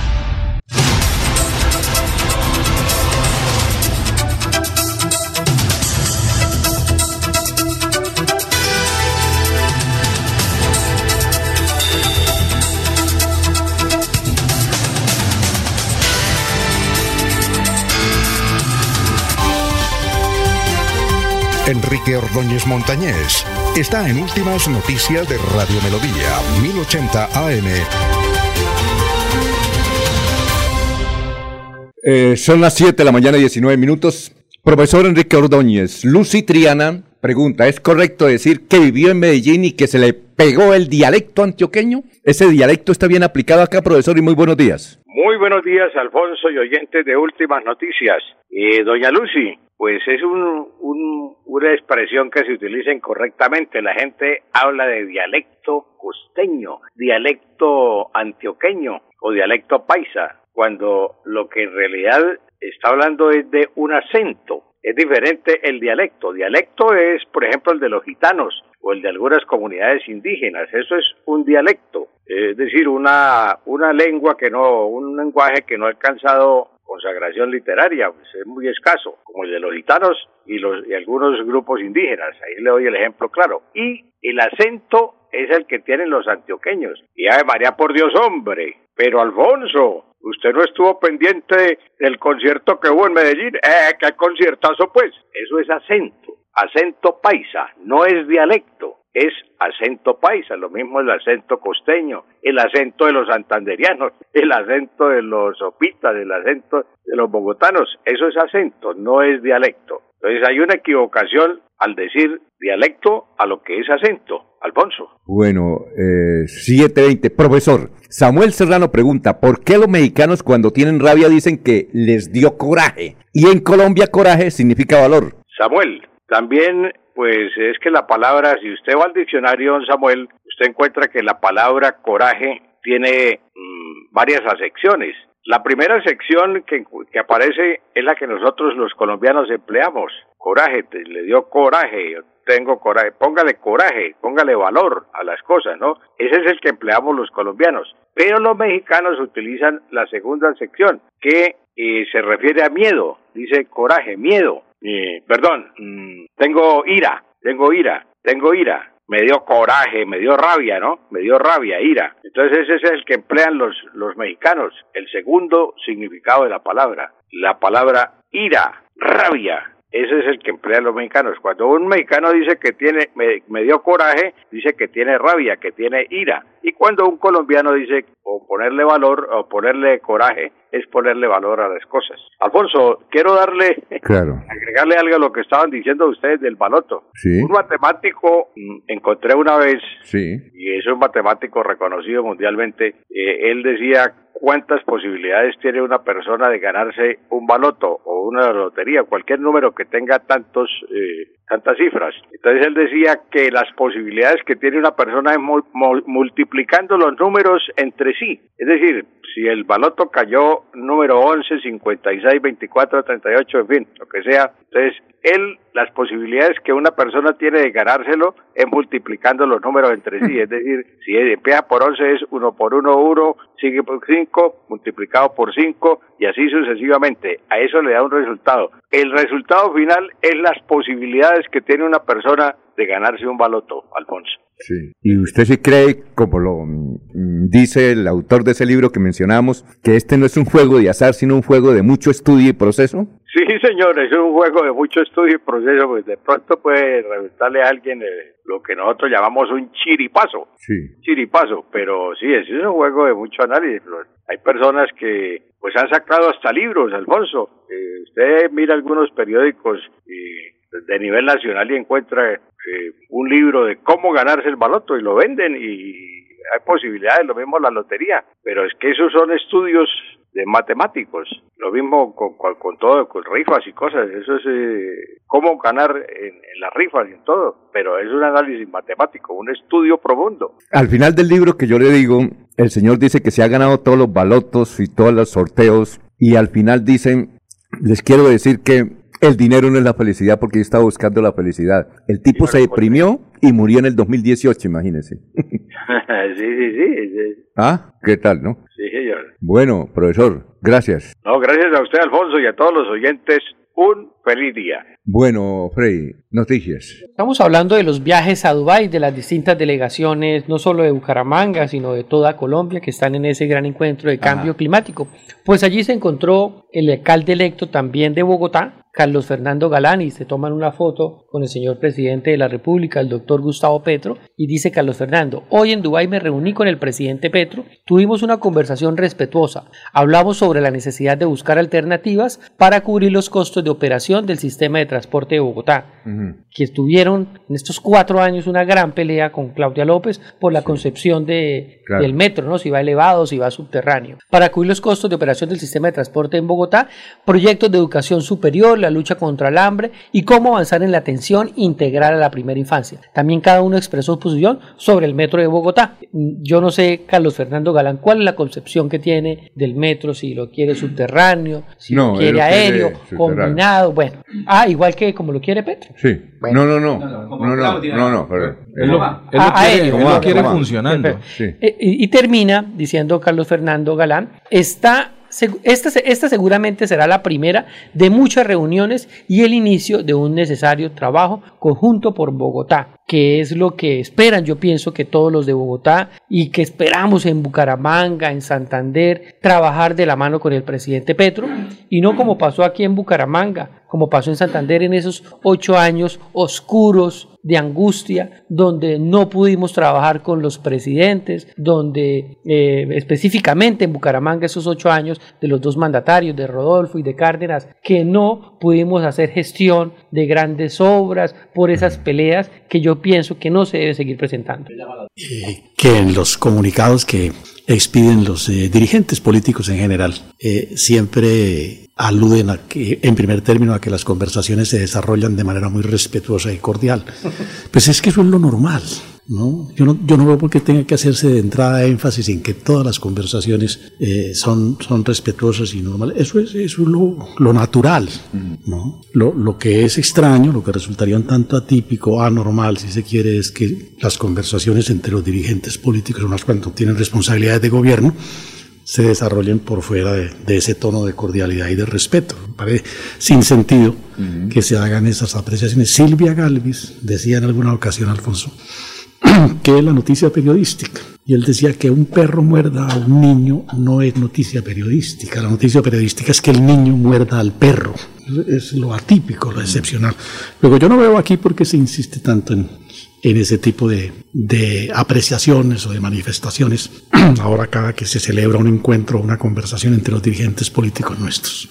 Bueno, Pero Alfonso, eso es lo que es la diplomacia, porque al fin y al cabo el ciudadano está esperando algo con frutos del dirigente, del gobernante, del presidente, del alcalde, de los alcaldes. Por eso votan por un programa de gobierno. Y lo esencial es un diálogo cordial. Esa es la parte de la política. Por eso dice, es gobernar para el pueblo, para el que lo No, no, Lorenzo, estamos de acuerdo. Pues, lo importante y lo que le interesa a la gente conocer es qué, cuál es el resultado de la conversación, qué trataron, a qué puntos llegaron, qué concluyeron. Pero todos damos, por supuesto, por sentado que las conversaciones se desarrollan de manera normal o respetuosa. Es como si abriéramos el noticiero aquí y dijéramos, vamos a hacer un noticiero con respeto entre todos nosotros. No, pues por supuesto que eso se da por sentado, eso es natural.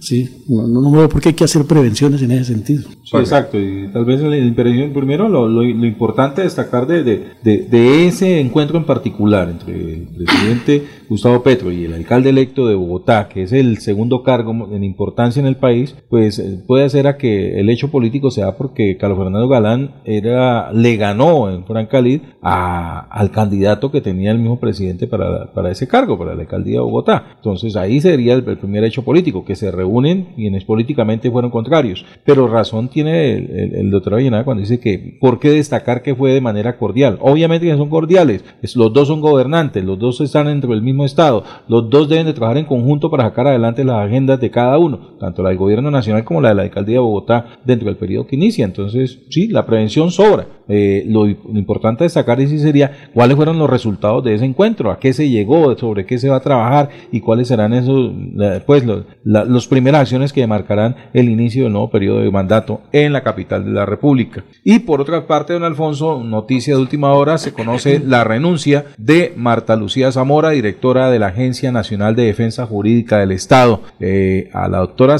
Zamora le solicitó la renuncia al presidente Gustavo Petro después de que el canciller Álvaro Leiva eh, le gritara por diferencias sobre la licitación de pasaportes. ¿Qué le gritaba? ¿Cómo? ¿Qué le gritaba? No, es que se reveló la semana Sí, pero se- creo que ¿qué le, qué le decía el, el canciller? No una fuerte discusión, tuvieron una fuerte discusión, de fueron a, a- a- a grandes palabras y básicamente creo que destacan que mm, eh, ella advertía que por esa licitación podría demandar al Estado, la empresa encargada, pues la que se ve afectada dentro del proceso de licitación, podría demandar al Estado y, y- y se vería obligado a pagar una, una, una fuerte suma por, por esa demanda. A esto Leiva le decía que eso no sawa Que había que hacer las cosas tal y como lo venían diciendo, como venían direccionando. Bueno, eh, es no que sé- ya por la edad de Leiva ya pocas cosas le pueden importar. Muy ¿no? bien, tiene casi 80, ¿no? Son las 7. Sí, Cinco. sí, tiene 80, 85. doctor. Yo sí creo que está por los 80. Bueno. Pero Pues- Alfonso, cuando se habla de diálogos, mire cómo es la parte costeña, cómo la parte antioqueña se unen, hablan y buscan para las regiones. Aquí, por Ajá. ejemplo, en Santander nos unimos a esa pelea nada más. Porque, ah, ¿qué es lo que le van a dar? Usted no, que no leen nada. En cambio, mire usted, los diálogos, cómo son de fructíferos en Antioquia, en la costa, en el valle, que se buscan son obras al gobernante, un diálogo cordial para buscar beneficio a la comunidad, que es lo que debe ocurrir. 81 años tiene Álvaro Leiva Durán. Nació el 29 de agosto de 1942. Bueno, hoy, hoy está cumpliendo años Yamid Amado, o es mañana. Creo que es hoy o mañana. Don Yamid Amado. Oye, Lucía Cáceres nos dice, eh, los estoy escuchando aquí en La Brija. El señor que se ganó el baloto es aquí del campo, pero no me dice qué vereda. No, porque ¿para qué se dice? No, señor. No, no, no, no, no. Dice que es del campo. Mire, en Barbosa una señora se ganó, era, era la vendedora de leche, se ganó la lotería porque la señora se la fió, la vendedora. Lo primero que hizo fue comprarle una parcelita a la mamá, otro al hermano que era trabajador diario ahí Ajá. y con su guaro al hombro. Pero a los 20 días secuestraron al hermano, le pedían 350 millones de pesos y el premio mayor fue 450 millones. Finalmente, cuando un- unos eh, hombres le ayudaron, encontraron al hermano muerto porque los secuestradores lo, se lo, lo mataron y pedían los Oiga. 350 millones de pesos. Mire, eso ¿Usted entonces- recuerda, Julio, que Tiberio Yagar Ramos se ganaba ya varias loterías y sorteos de Navidad? ¿Sí? Esa era, es una anécdota famosa, ¿no? Forma parte del, del, ¿Pero si la compraba? del folclore de- del folclore histórico de las campañas políticas nuestras, ¿no? Sí. Y era representante de la Cámara en ese momento. Co- coincidía Sí. mucho que en época de campañas electorales, don Tiberio, ¿Se ganaba todas las, las don, loterías? don Tiberio, a Sí. quien- a, quien apreciamos muchísimo, se ganaba las loterías, ¿no? Y, y, y las sorteos de Navidad, claro. Chao, buena suerte, ¿no? Sí, sí, sí, sí, sí. sí. Y salía elegido. Ah, Pero Alfonso, la señora eh, de, que le digo de de Barbosa, ella compró un, yo no sé, era la nueve millonaria de época. ¿Cuántos eh, ah, sí. operaciones tenía? Pero eh, de- un- el señor que compró el resto, dejó, dijo, yo no compré, déjemelo guard- déjelo ahí. El otro sí compró todo y compró la décima finca ganando loterías. Bueno, Eso, son las de Moniquirá. 7.33 minutos, venimos en un instante. Que el regocijo de esta Navidad aparte de los hombres los odios, los rencores, los afanes belicosos y toda intención malvada y sombría. Radio Melodía desea a todos los colombianos una Navidad alegre en Cristo, como marco de meditación por un mundo mejor.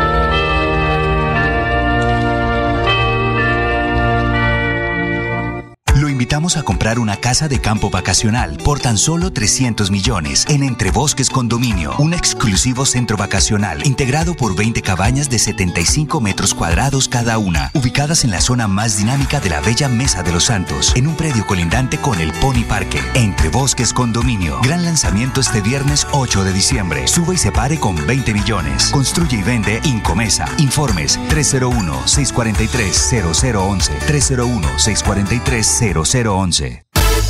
Con los programas a distancia y virtual del IPRED, explora nuevas oportunidades profesionales con el sello de calidad WIS. Horarios flexibles para que estudies sin dejar de trabajar. Con la política de gratuidad, estudia sin preocupaciones. Accede a los beneficios socioeconómicos y de bienestar que ofrece la WIS. Inscríbete en www.wis.edu.co. Imagina ser WIS. Imagina ser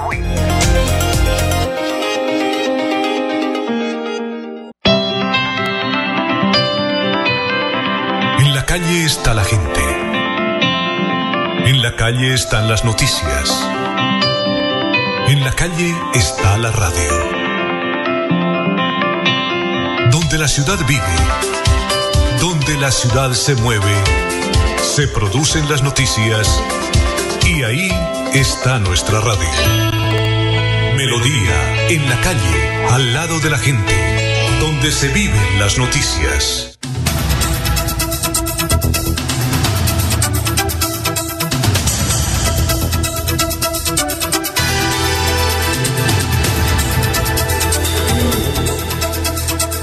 ¿7.35? A ver, Jorge, ¿qué me decía?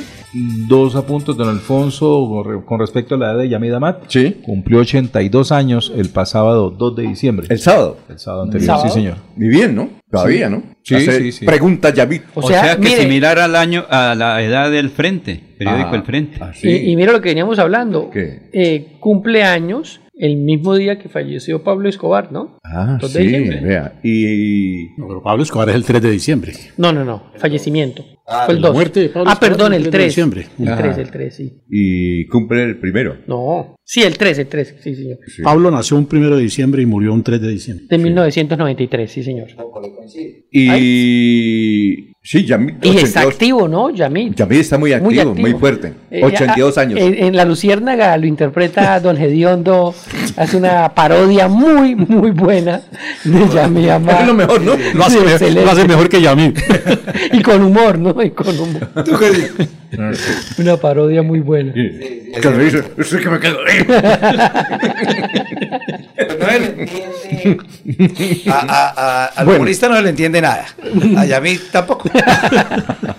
Pero mire, A ver, eh, Jorge. Don Alfonso, a raíz de- del anuncio hecho de presidencia de la República de esa donación de 40 millones de dólares Ajá. por parte del gobierno de Emiratos Árabes, sí, y la respuesta, la suspicacia que levantó la representante Jennifer Pedraza eh, con respecto a que a cambio de qué esa donación por parte de Emiratos, si era a cambio de Santurbán, el presidente de la República le ha respondido en varios trinos y a lo, y lo propio ha hecho la representante por Bogotá, Pedraza Sandoval. Sí. En uno de los trinos, el presidente le responde a Jennifer, no hacemos lo mismo que tú respecto a la reforma de la salud, Jennifer. Cuando hice mis debates en el Congreso sobre el paramilitarismo, no esperaba nada a cambio que no fuera el crecimiento de un poder popular capaz de superar la violencia. No había prensa que me aplaudiera, me decían mentiroso y solo recogía amenazas de muerte sobre mí y sobre mi familia y la interceptación de mis comunicaciones por el DAS. Es la diferencia en- entre ser un parlamentario revolucionario y un parlamentario del establecimiento, entre servir al pueblo o servir al poderoso establecimiento que se ha enriquecido con los dineros públicos. Es decir, está diciendo que Jennifer Pedraza, Ajá. quien llega por primera vez al Congreso, quien llega apoyando a Gustavo Petro a la presidencia, ella es un congresista del establecimiento. Do- Don Alfonso, y también,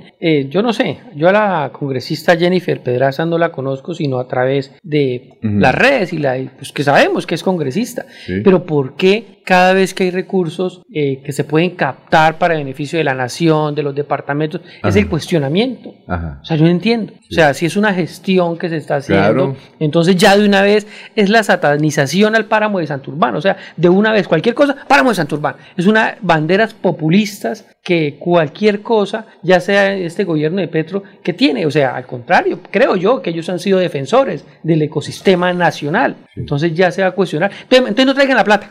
Bueno, no la traigan. Entonces, Oiga, Una, do- ¿Sí? una respuesta más, don Alfonso, a Mm. esto Jennifer Pedraza en uno de sus apartes dice, a punta de calumnias y agresiones no me va a callar mi voz crítica, así es su doble rasero. Cuando voté por usted, ahí sí quería cambio, pero cuando denuncio que ese cambio no está pasando, entonces soy del establecimiento. ¿Por qué no se ve al espejo y revisa lo que ha hecho su gobierno? ¿Será que de pronto se asusta, presidente? Oiga, el doctor Julio, pero hay un tipo que escribió un trino excelente, sensacional, que resume lo que está ocurriendo en Colombia. Le dice, senador Petro, quiero que vuelva usted a ser el senador, porque con usted en el Congreso nos defiende para tantas salsas. Para tanto incremento del impuesto, para el tan...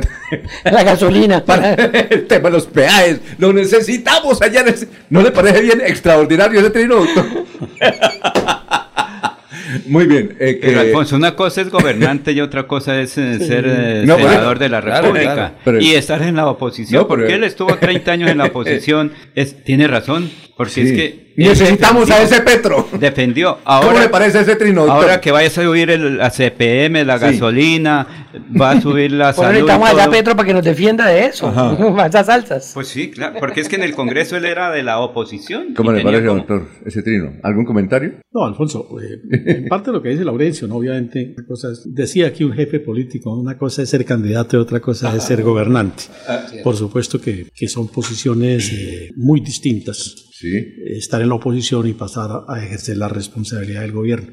Los gobiernos heredan, y cuando se ejercen de manera responsable, hay que asumirlos, heredan un cúmulo de problemas que vienen de tiempo atrás, problemas que incluso son estructurales. El problema de la gasolina es un problema que no lo inventó el presidente Petro, todo lo contrario. Tal vez lo primero que hizo fue entrar a abordarle o a buscarle solución a un hueco fiscal que se está comiendo finanzas públicas del Estado. Pues necesariamente tiene que ser una medida que es dolorosa, por supuesto, que impacta a la economía, que puede traer consecuencias, eh, digamos, en, en- el plano social Sí. y resistencia, por supuesto, de la opinión pública, pero es una medida eh, más que necesaria. Se ha aceptado ya. Incluso la comunidad internacional, los organismos internacionales celebran que esa sea la decisión que finalmente se haya tomado. Pero eso, Bueno. no, escúcheme, pero para, para puntualizar, pero esa no es una decisión eh, eh, original, propia y exclusiva del presidente Petro, no es la respuesta que tiene que dar a la solución de un problema que los gobiernos durante 30 años antes no quisieron asumir, no quisieron frentear, no quisieron tomar por la sartén. Muy bien, antes de ir con Olguita, a ver, noticias, don Jorge, don Jorge Líbano. Gracias, don Alfonso. Esta noticia a nombre del Banco Cooperativo COC Central, Banco Cooperativo COC Central, unidos para progresar. Mi saludo para el doctor Jorge Andrés López. Pues, don Alfonso, una persona cuando tiene, cuando va a conducir, lo primero que le dicen es, por favor, no vaya a consumir eh, trago, porque le pueden multar, le pueden inmo- inmovilizar el vehículo. Pero mire esta belleza. En la calle 33 con carrera 24 y 25 este fin de semana, detuvieron a un señor taxista y descubrieron que iba en estado de embriaguez.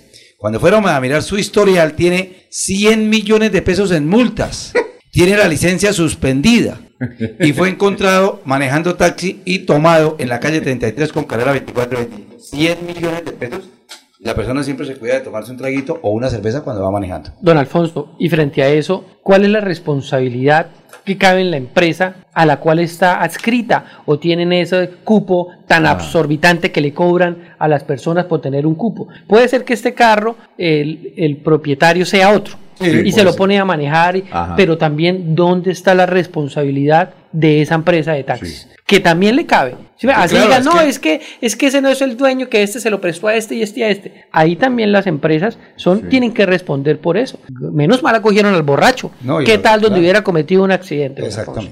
Muy bien, vamos con Olguita, son las 7:43. Olguita, ¿cómo está? Muy buenos días. Muy buenos días, Alfonso. Muchas gracias. El saludo también para los compañeros de la mesa de trabajo y los oyentes de Últimas Noticias de Melodía. Las autoridades municipales adoptarán las medidas de seguridad dentro del Plan Navidad para esta temporada de fin de año en Bucaramanga, con el propósito de evitar la venta de pólvora, el licor adulterado, las lesiones personales y los hurtos. Así lo indica el general en retiro y secretario del Interior Manuel Vázquez Prada. Somos claros en que no autorizamos ampliación de horarios de atención a establecimientos abiertos al público. De la misma forma, se emitirá en las próximas horas un decreto por parte de la alcaldía en donde se determina de que no se permite en espacios abiertos al público la co- comercialización y, y manipulación de pólvora. También se prohíbe la venta a menores de edad o a personas en estado de embriaguez o bajo el efecto de sustancias estupefacientes. Al igual, la prohibición de la quema, manipulación de los famosos globos o año viejos, totalmente prohibidos. Reiteramos, no habrá ampliación de atención en establecimientos abiertos al público, ni para bares, discotecas, como tampoco para fuentes de soda ni tiendas en la ciudad de Bucaramanga. La alcaldía de Bucaramanga, junto con las demás instituciones de la ciudad y con la colaboración de los ciudadanos, trabajarán para que esta Navidad sea tranquila, segura y feliz. Continúen con más en Últimas Noticias de Melodía. Un feliz lunes para todos. Son las 7:45 minutos. Bueno, las últimas horas fueron muertos dos muchachos en los barrios Santa Fe y Reposo. Ya fueron identificados hace unos instantes por las autoridades, nos indica que se trata de César Tolosa, 43 años, y César Arturo Galvis, de 20 años. Eso es Florida Blanca, ¿no? Sí, Florida Blanca. Bueno, doctor Rafael Díaz, eh, tuvo en las altas magistraturas de Colombia, luchó contra el narcotráfico, fue eh, de la pesada de la Fiscalía General de la Nación. Gracias por estar con nosotros. Escribió un libro que ha sido muy polémico, que se llama Doctor Julio. ¿Lo leyó o no? ¿No ha tenido la oportunidad? ¿Sin permiso? Sí, tuve la ocasión de, de, de ojearlo, ¿no? Lo he leído con el detalle, pero de, de ojearlo Ajá. justamente en compañía del doctor Rafael hace, un- hace un par de meses ya. Bueno, doctor Rafael, tinto. cuéntenos, ¿cómo le pareció el noticiero? ¿Qué evaluación hace el noticiero? ¿Qué auditoría hace el noticiero? Eh, tranquilo, puede hablar aquí, no, no nos ponemos bravos, si nos dice la verdad. Alfonso, muchas gracias y a todos los miembros de este gran equipo, porque lo primero que uno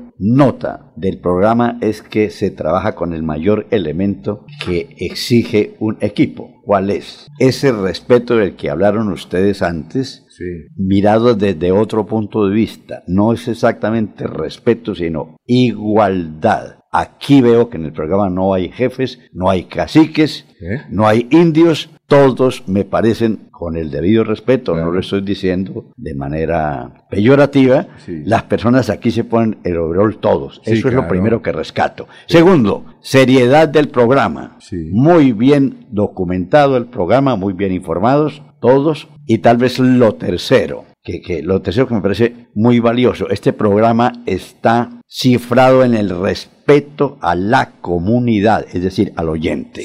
No veo que nada está tocando al oyente, sino todo lo contrario. El oyente tiene un valor supremo. Yo le colocaría al programa un poquitico, yo no soy el dueño, pero le- le- lo miraría, lo miraría desde mi punto de vista, más agradable para, para la comunidad si le colocamos una pequeña dosis de humor, de ironía. Por ejemplo, por ejemplo, sobre, el, sobre la noticia del baloto, a mí me pareció muy importante. Ustedes hablaron de personas que se ganaban el baloto, de loterías y eso. Pero yo lo contextualizaría, lo contextualizaría de otra manera. Pienso que la persona que se ganó el baloto en Santander, la más afortunada no ha sido la que ustedes dijeron. La más afortunada, afortunada ha sido mi señora. ¿Por qué? Porque se ganó un baloto que ese sí no lo venden en todas partes. Muchas gracias, Eh, Alfonso, muchas gracias. Por ahí decía alguien, dijo es que ganarse una lotería o un baloto, eso es medio- lo deja uno medio loco. ¿Qué dice sobre eso? No, uno nota, ¿verdad? Que, que la persona, la persona eh, eso trae, eso trae, yo no creo eso de, de que haya suerte o no haya suerte, porque la suerte puede existir, pero hay que ayudarle. Mm, Pero la verdad lo que sí uno nota es que muchas personas, cuando les llega dinero, pues eso nos puede ocurrir a todos, cuando llega mucho dinero o llega algo totalmente inesperado, uno se transforma, se vuelve loco. Yo he visto muchas personas, tengo algunos amigos que ganaron lotería, hoy son pequeños loquitos casi que piden limosna. Ah, sí. Mire, y en cuanto a noticias de humor, yo trae, tengo muchas noticias de humor, pero tengo un problema. No soy capaz de decirlas porque me río y me tiro la noticia. Por ejemplo, yo la semana pasada tenía una noticia y no la pude dar. Resulta de que en el Consejo de Estado está que sale una, una demanda a favor de Alerta. Sí. Humorista. Sí. Humorista, Caracol. humorista. Juan Ricardo Lozano. Y él consiguió una declaración a un, programa de Miami y yo tenía la noticia y le dije, no, yo no soy capaz de decirla porque me río. Y es la siguiente, ¿usted sabe por qué votaron alerta de Caracol Televisión? Cuen- a, ver, a ver, cuéntelo. ¿Por un peito? Por un peo, hermano. Sí, ¿sabe? Es que él, él cuenta, doctor Julio, que llegó un día... ¿Se le salió? Y que no, que ¿Con el director? Sí, señor, sí, señor. no, no, pues, no, no, por eso, él llegó, dijo, y- y- inclusive ahí casi le tocó parar al- a, a él porque no era capaz de la risa. Él llegó al ascensor, ¿sí? Y resulta que el, el directivo le dijo, métase acá porque los directivos de Caracol tienen un ascensor exclusivo para ellos. Era en el piso 10, ¿sí me entiendes? Entonces, no, venga, métese. Entonces él se metió y tenía un Y como él camina así, entonces no, se venga, y entonces Se no se aguantó. En el primer, eh, desde que comenzó el primero, no se aguantó y se le salió. Y, y- y el, y el, el, direc- el directivo se disgustó porque eso olía. Dijo, eso olía. Yo estaba trasnochado. Había comido frijoles con huevo, con chorizo, eso, ¿en chicharrón. Sí, y él cuenta en la demanda eso. Eh, allá está el Consejo de Estado. Entonces llegó al piso décimo, se retiró y el directivo no lo saludó. Y al otro día le entregaron la carta de, que ¿Y fue eso, despedido. y eso será motivo de, de expulsarlo? Lo expulsaron por eso. No, él, pero, él- pero, él lo cuenta, él lo cuenta. Expulsaron No, y él demandó. Él es abogado, él es eso la abogado. ¿Alertas abogado? Sí, abogado, claro. No sabía. y, y yo por eso es que no puedo, porque yo me río, exacto. Y tengo aquí anécdotas de Juan Gozaín, de, de periodística, y no soy capaz. Me toca grabarlas. Doctor, no soy la- capaz de la contarlas. ayer todo el día para poderla contar hoy. la ensayo para poderla contar sin Yo reír. no sabía eso. ¿no? Sí, claro, y fue por eso. Es que, mire, Jorge ya O sea, también que le sabía. acaben un contrato por eso. No, no, sí, le acabaron el ¿qué contrato. motivo? ¿No es que Sí. fue mal olor? No, no, No, sí. pero- no, no, es que lo echaron. No, por eso, pero-. Oye, ¿la demanda en el Consejo de Estado? Sí, está en Yo el creo que se la eh, gana. Es el Consejo de Estado, ya está por salir. ya. No vería en principio, doctor Rafael, por qué Consejo de Estado. Si pensaría sí. uno que la acción No, no, laboral no. va dirigida contra un ente privado, la justicia civil. No, por eso, no sé, él me dijo que estaba a punto de salir. doctor Pero no del Consejo de Estado, ¿eh? No, debe ser, ¿en qué tribunal? No sé, él dijo un tribunal ahí, es que no... No te estás de estar. ¿Laboral será? Porque es que ha habido... eh, Pero lo, pero lo principal es que esa no debe ser un motivo para despedir. No, es que yo no sé. debe ser. ¿O No, no sé? en principio pensaría que eso no es causal. Es que- No, además lo que- no, lo votó, en serio. Pobrecito, estaba malito. ¿y qué? O seguramente el directivo Alfonso, porque recuerde que, No, es que que le estoy cuente- diciendo- ¿ah? no, no, que a veces hay, de adrede. hay unos eh, elementos químicos, diría el directivo, ah, me la jugó y quiso explotar uno de esos elementos químicos. No, no creo, no, no, no, no, por no. eso él de pronto Una cámara de gas. Ahora, con televisión, porque Caracol Radio es- Sí, está en Caracol Radio. eso fue Sí, Caracol él Radio. trabaja en la Luciérnaga. Sí, claro. Son dos, sí. ¿Les cuenta eso? ¿Ah? Ya.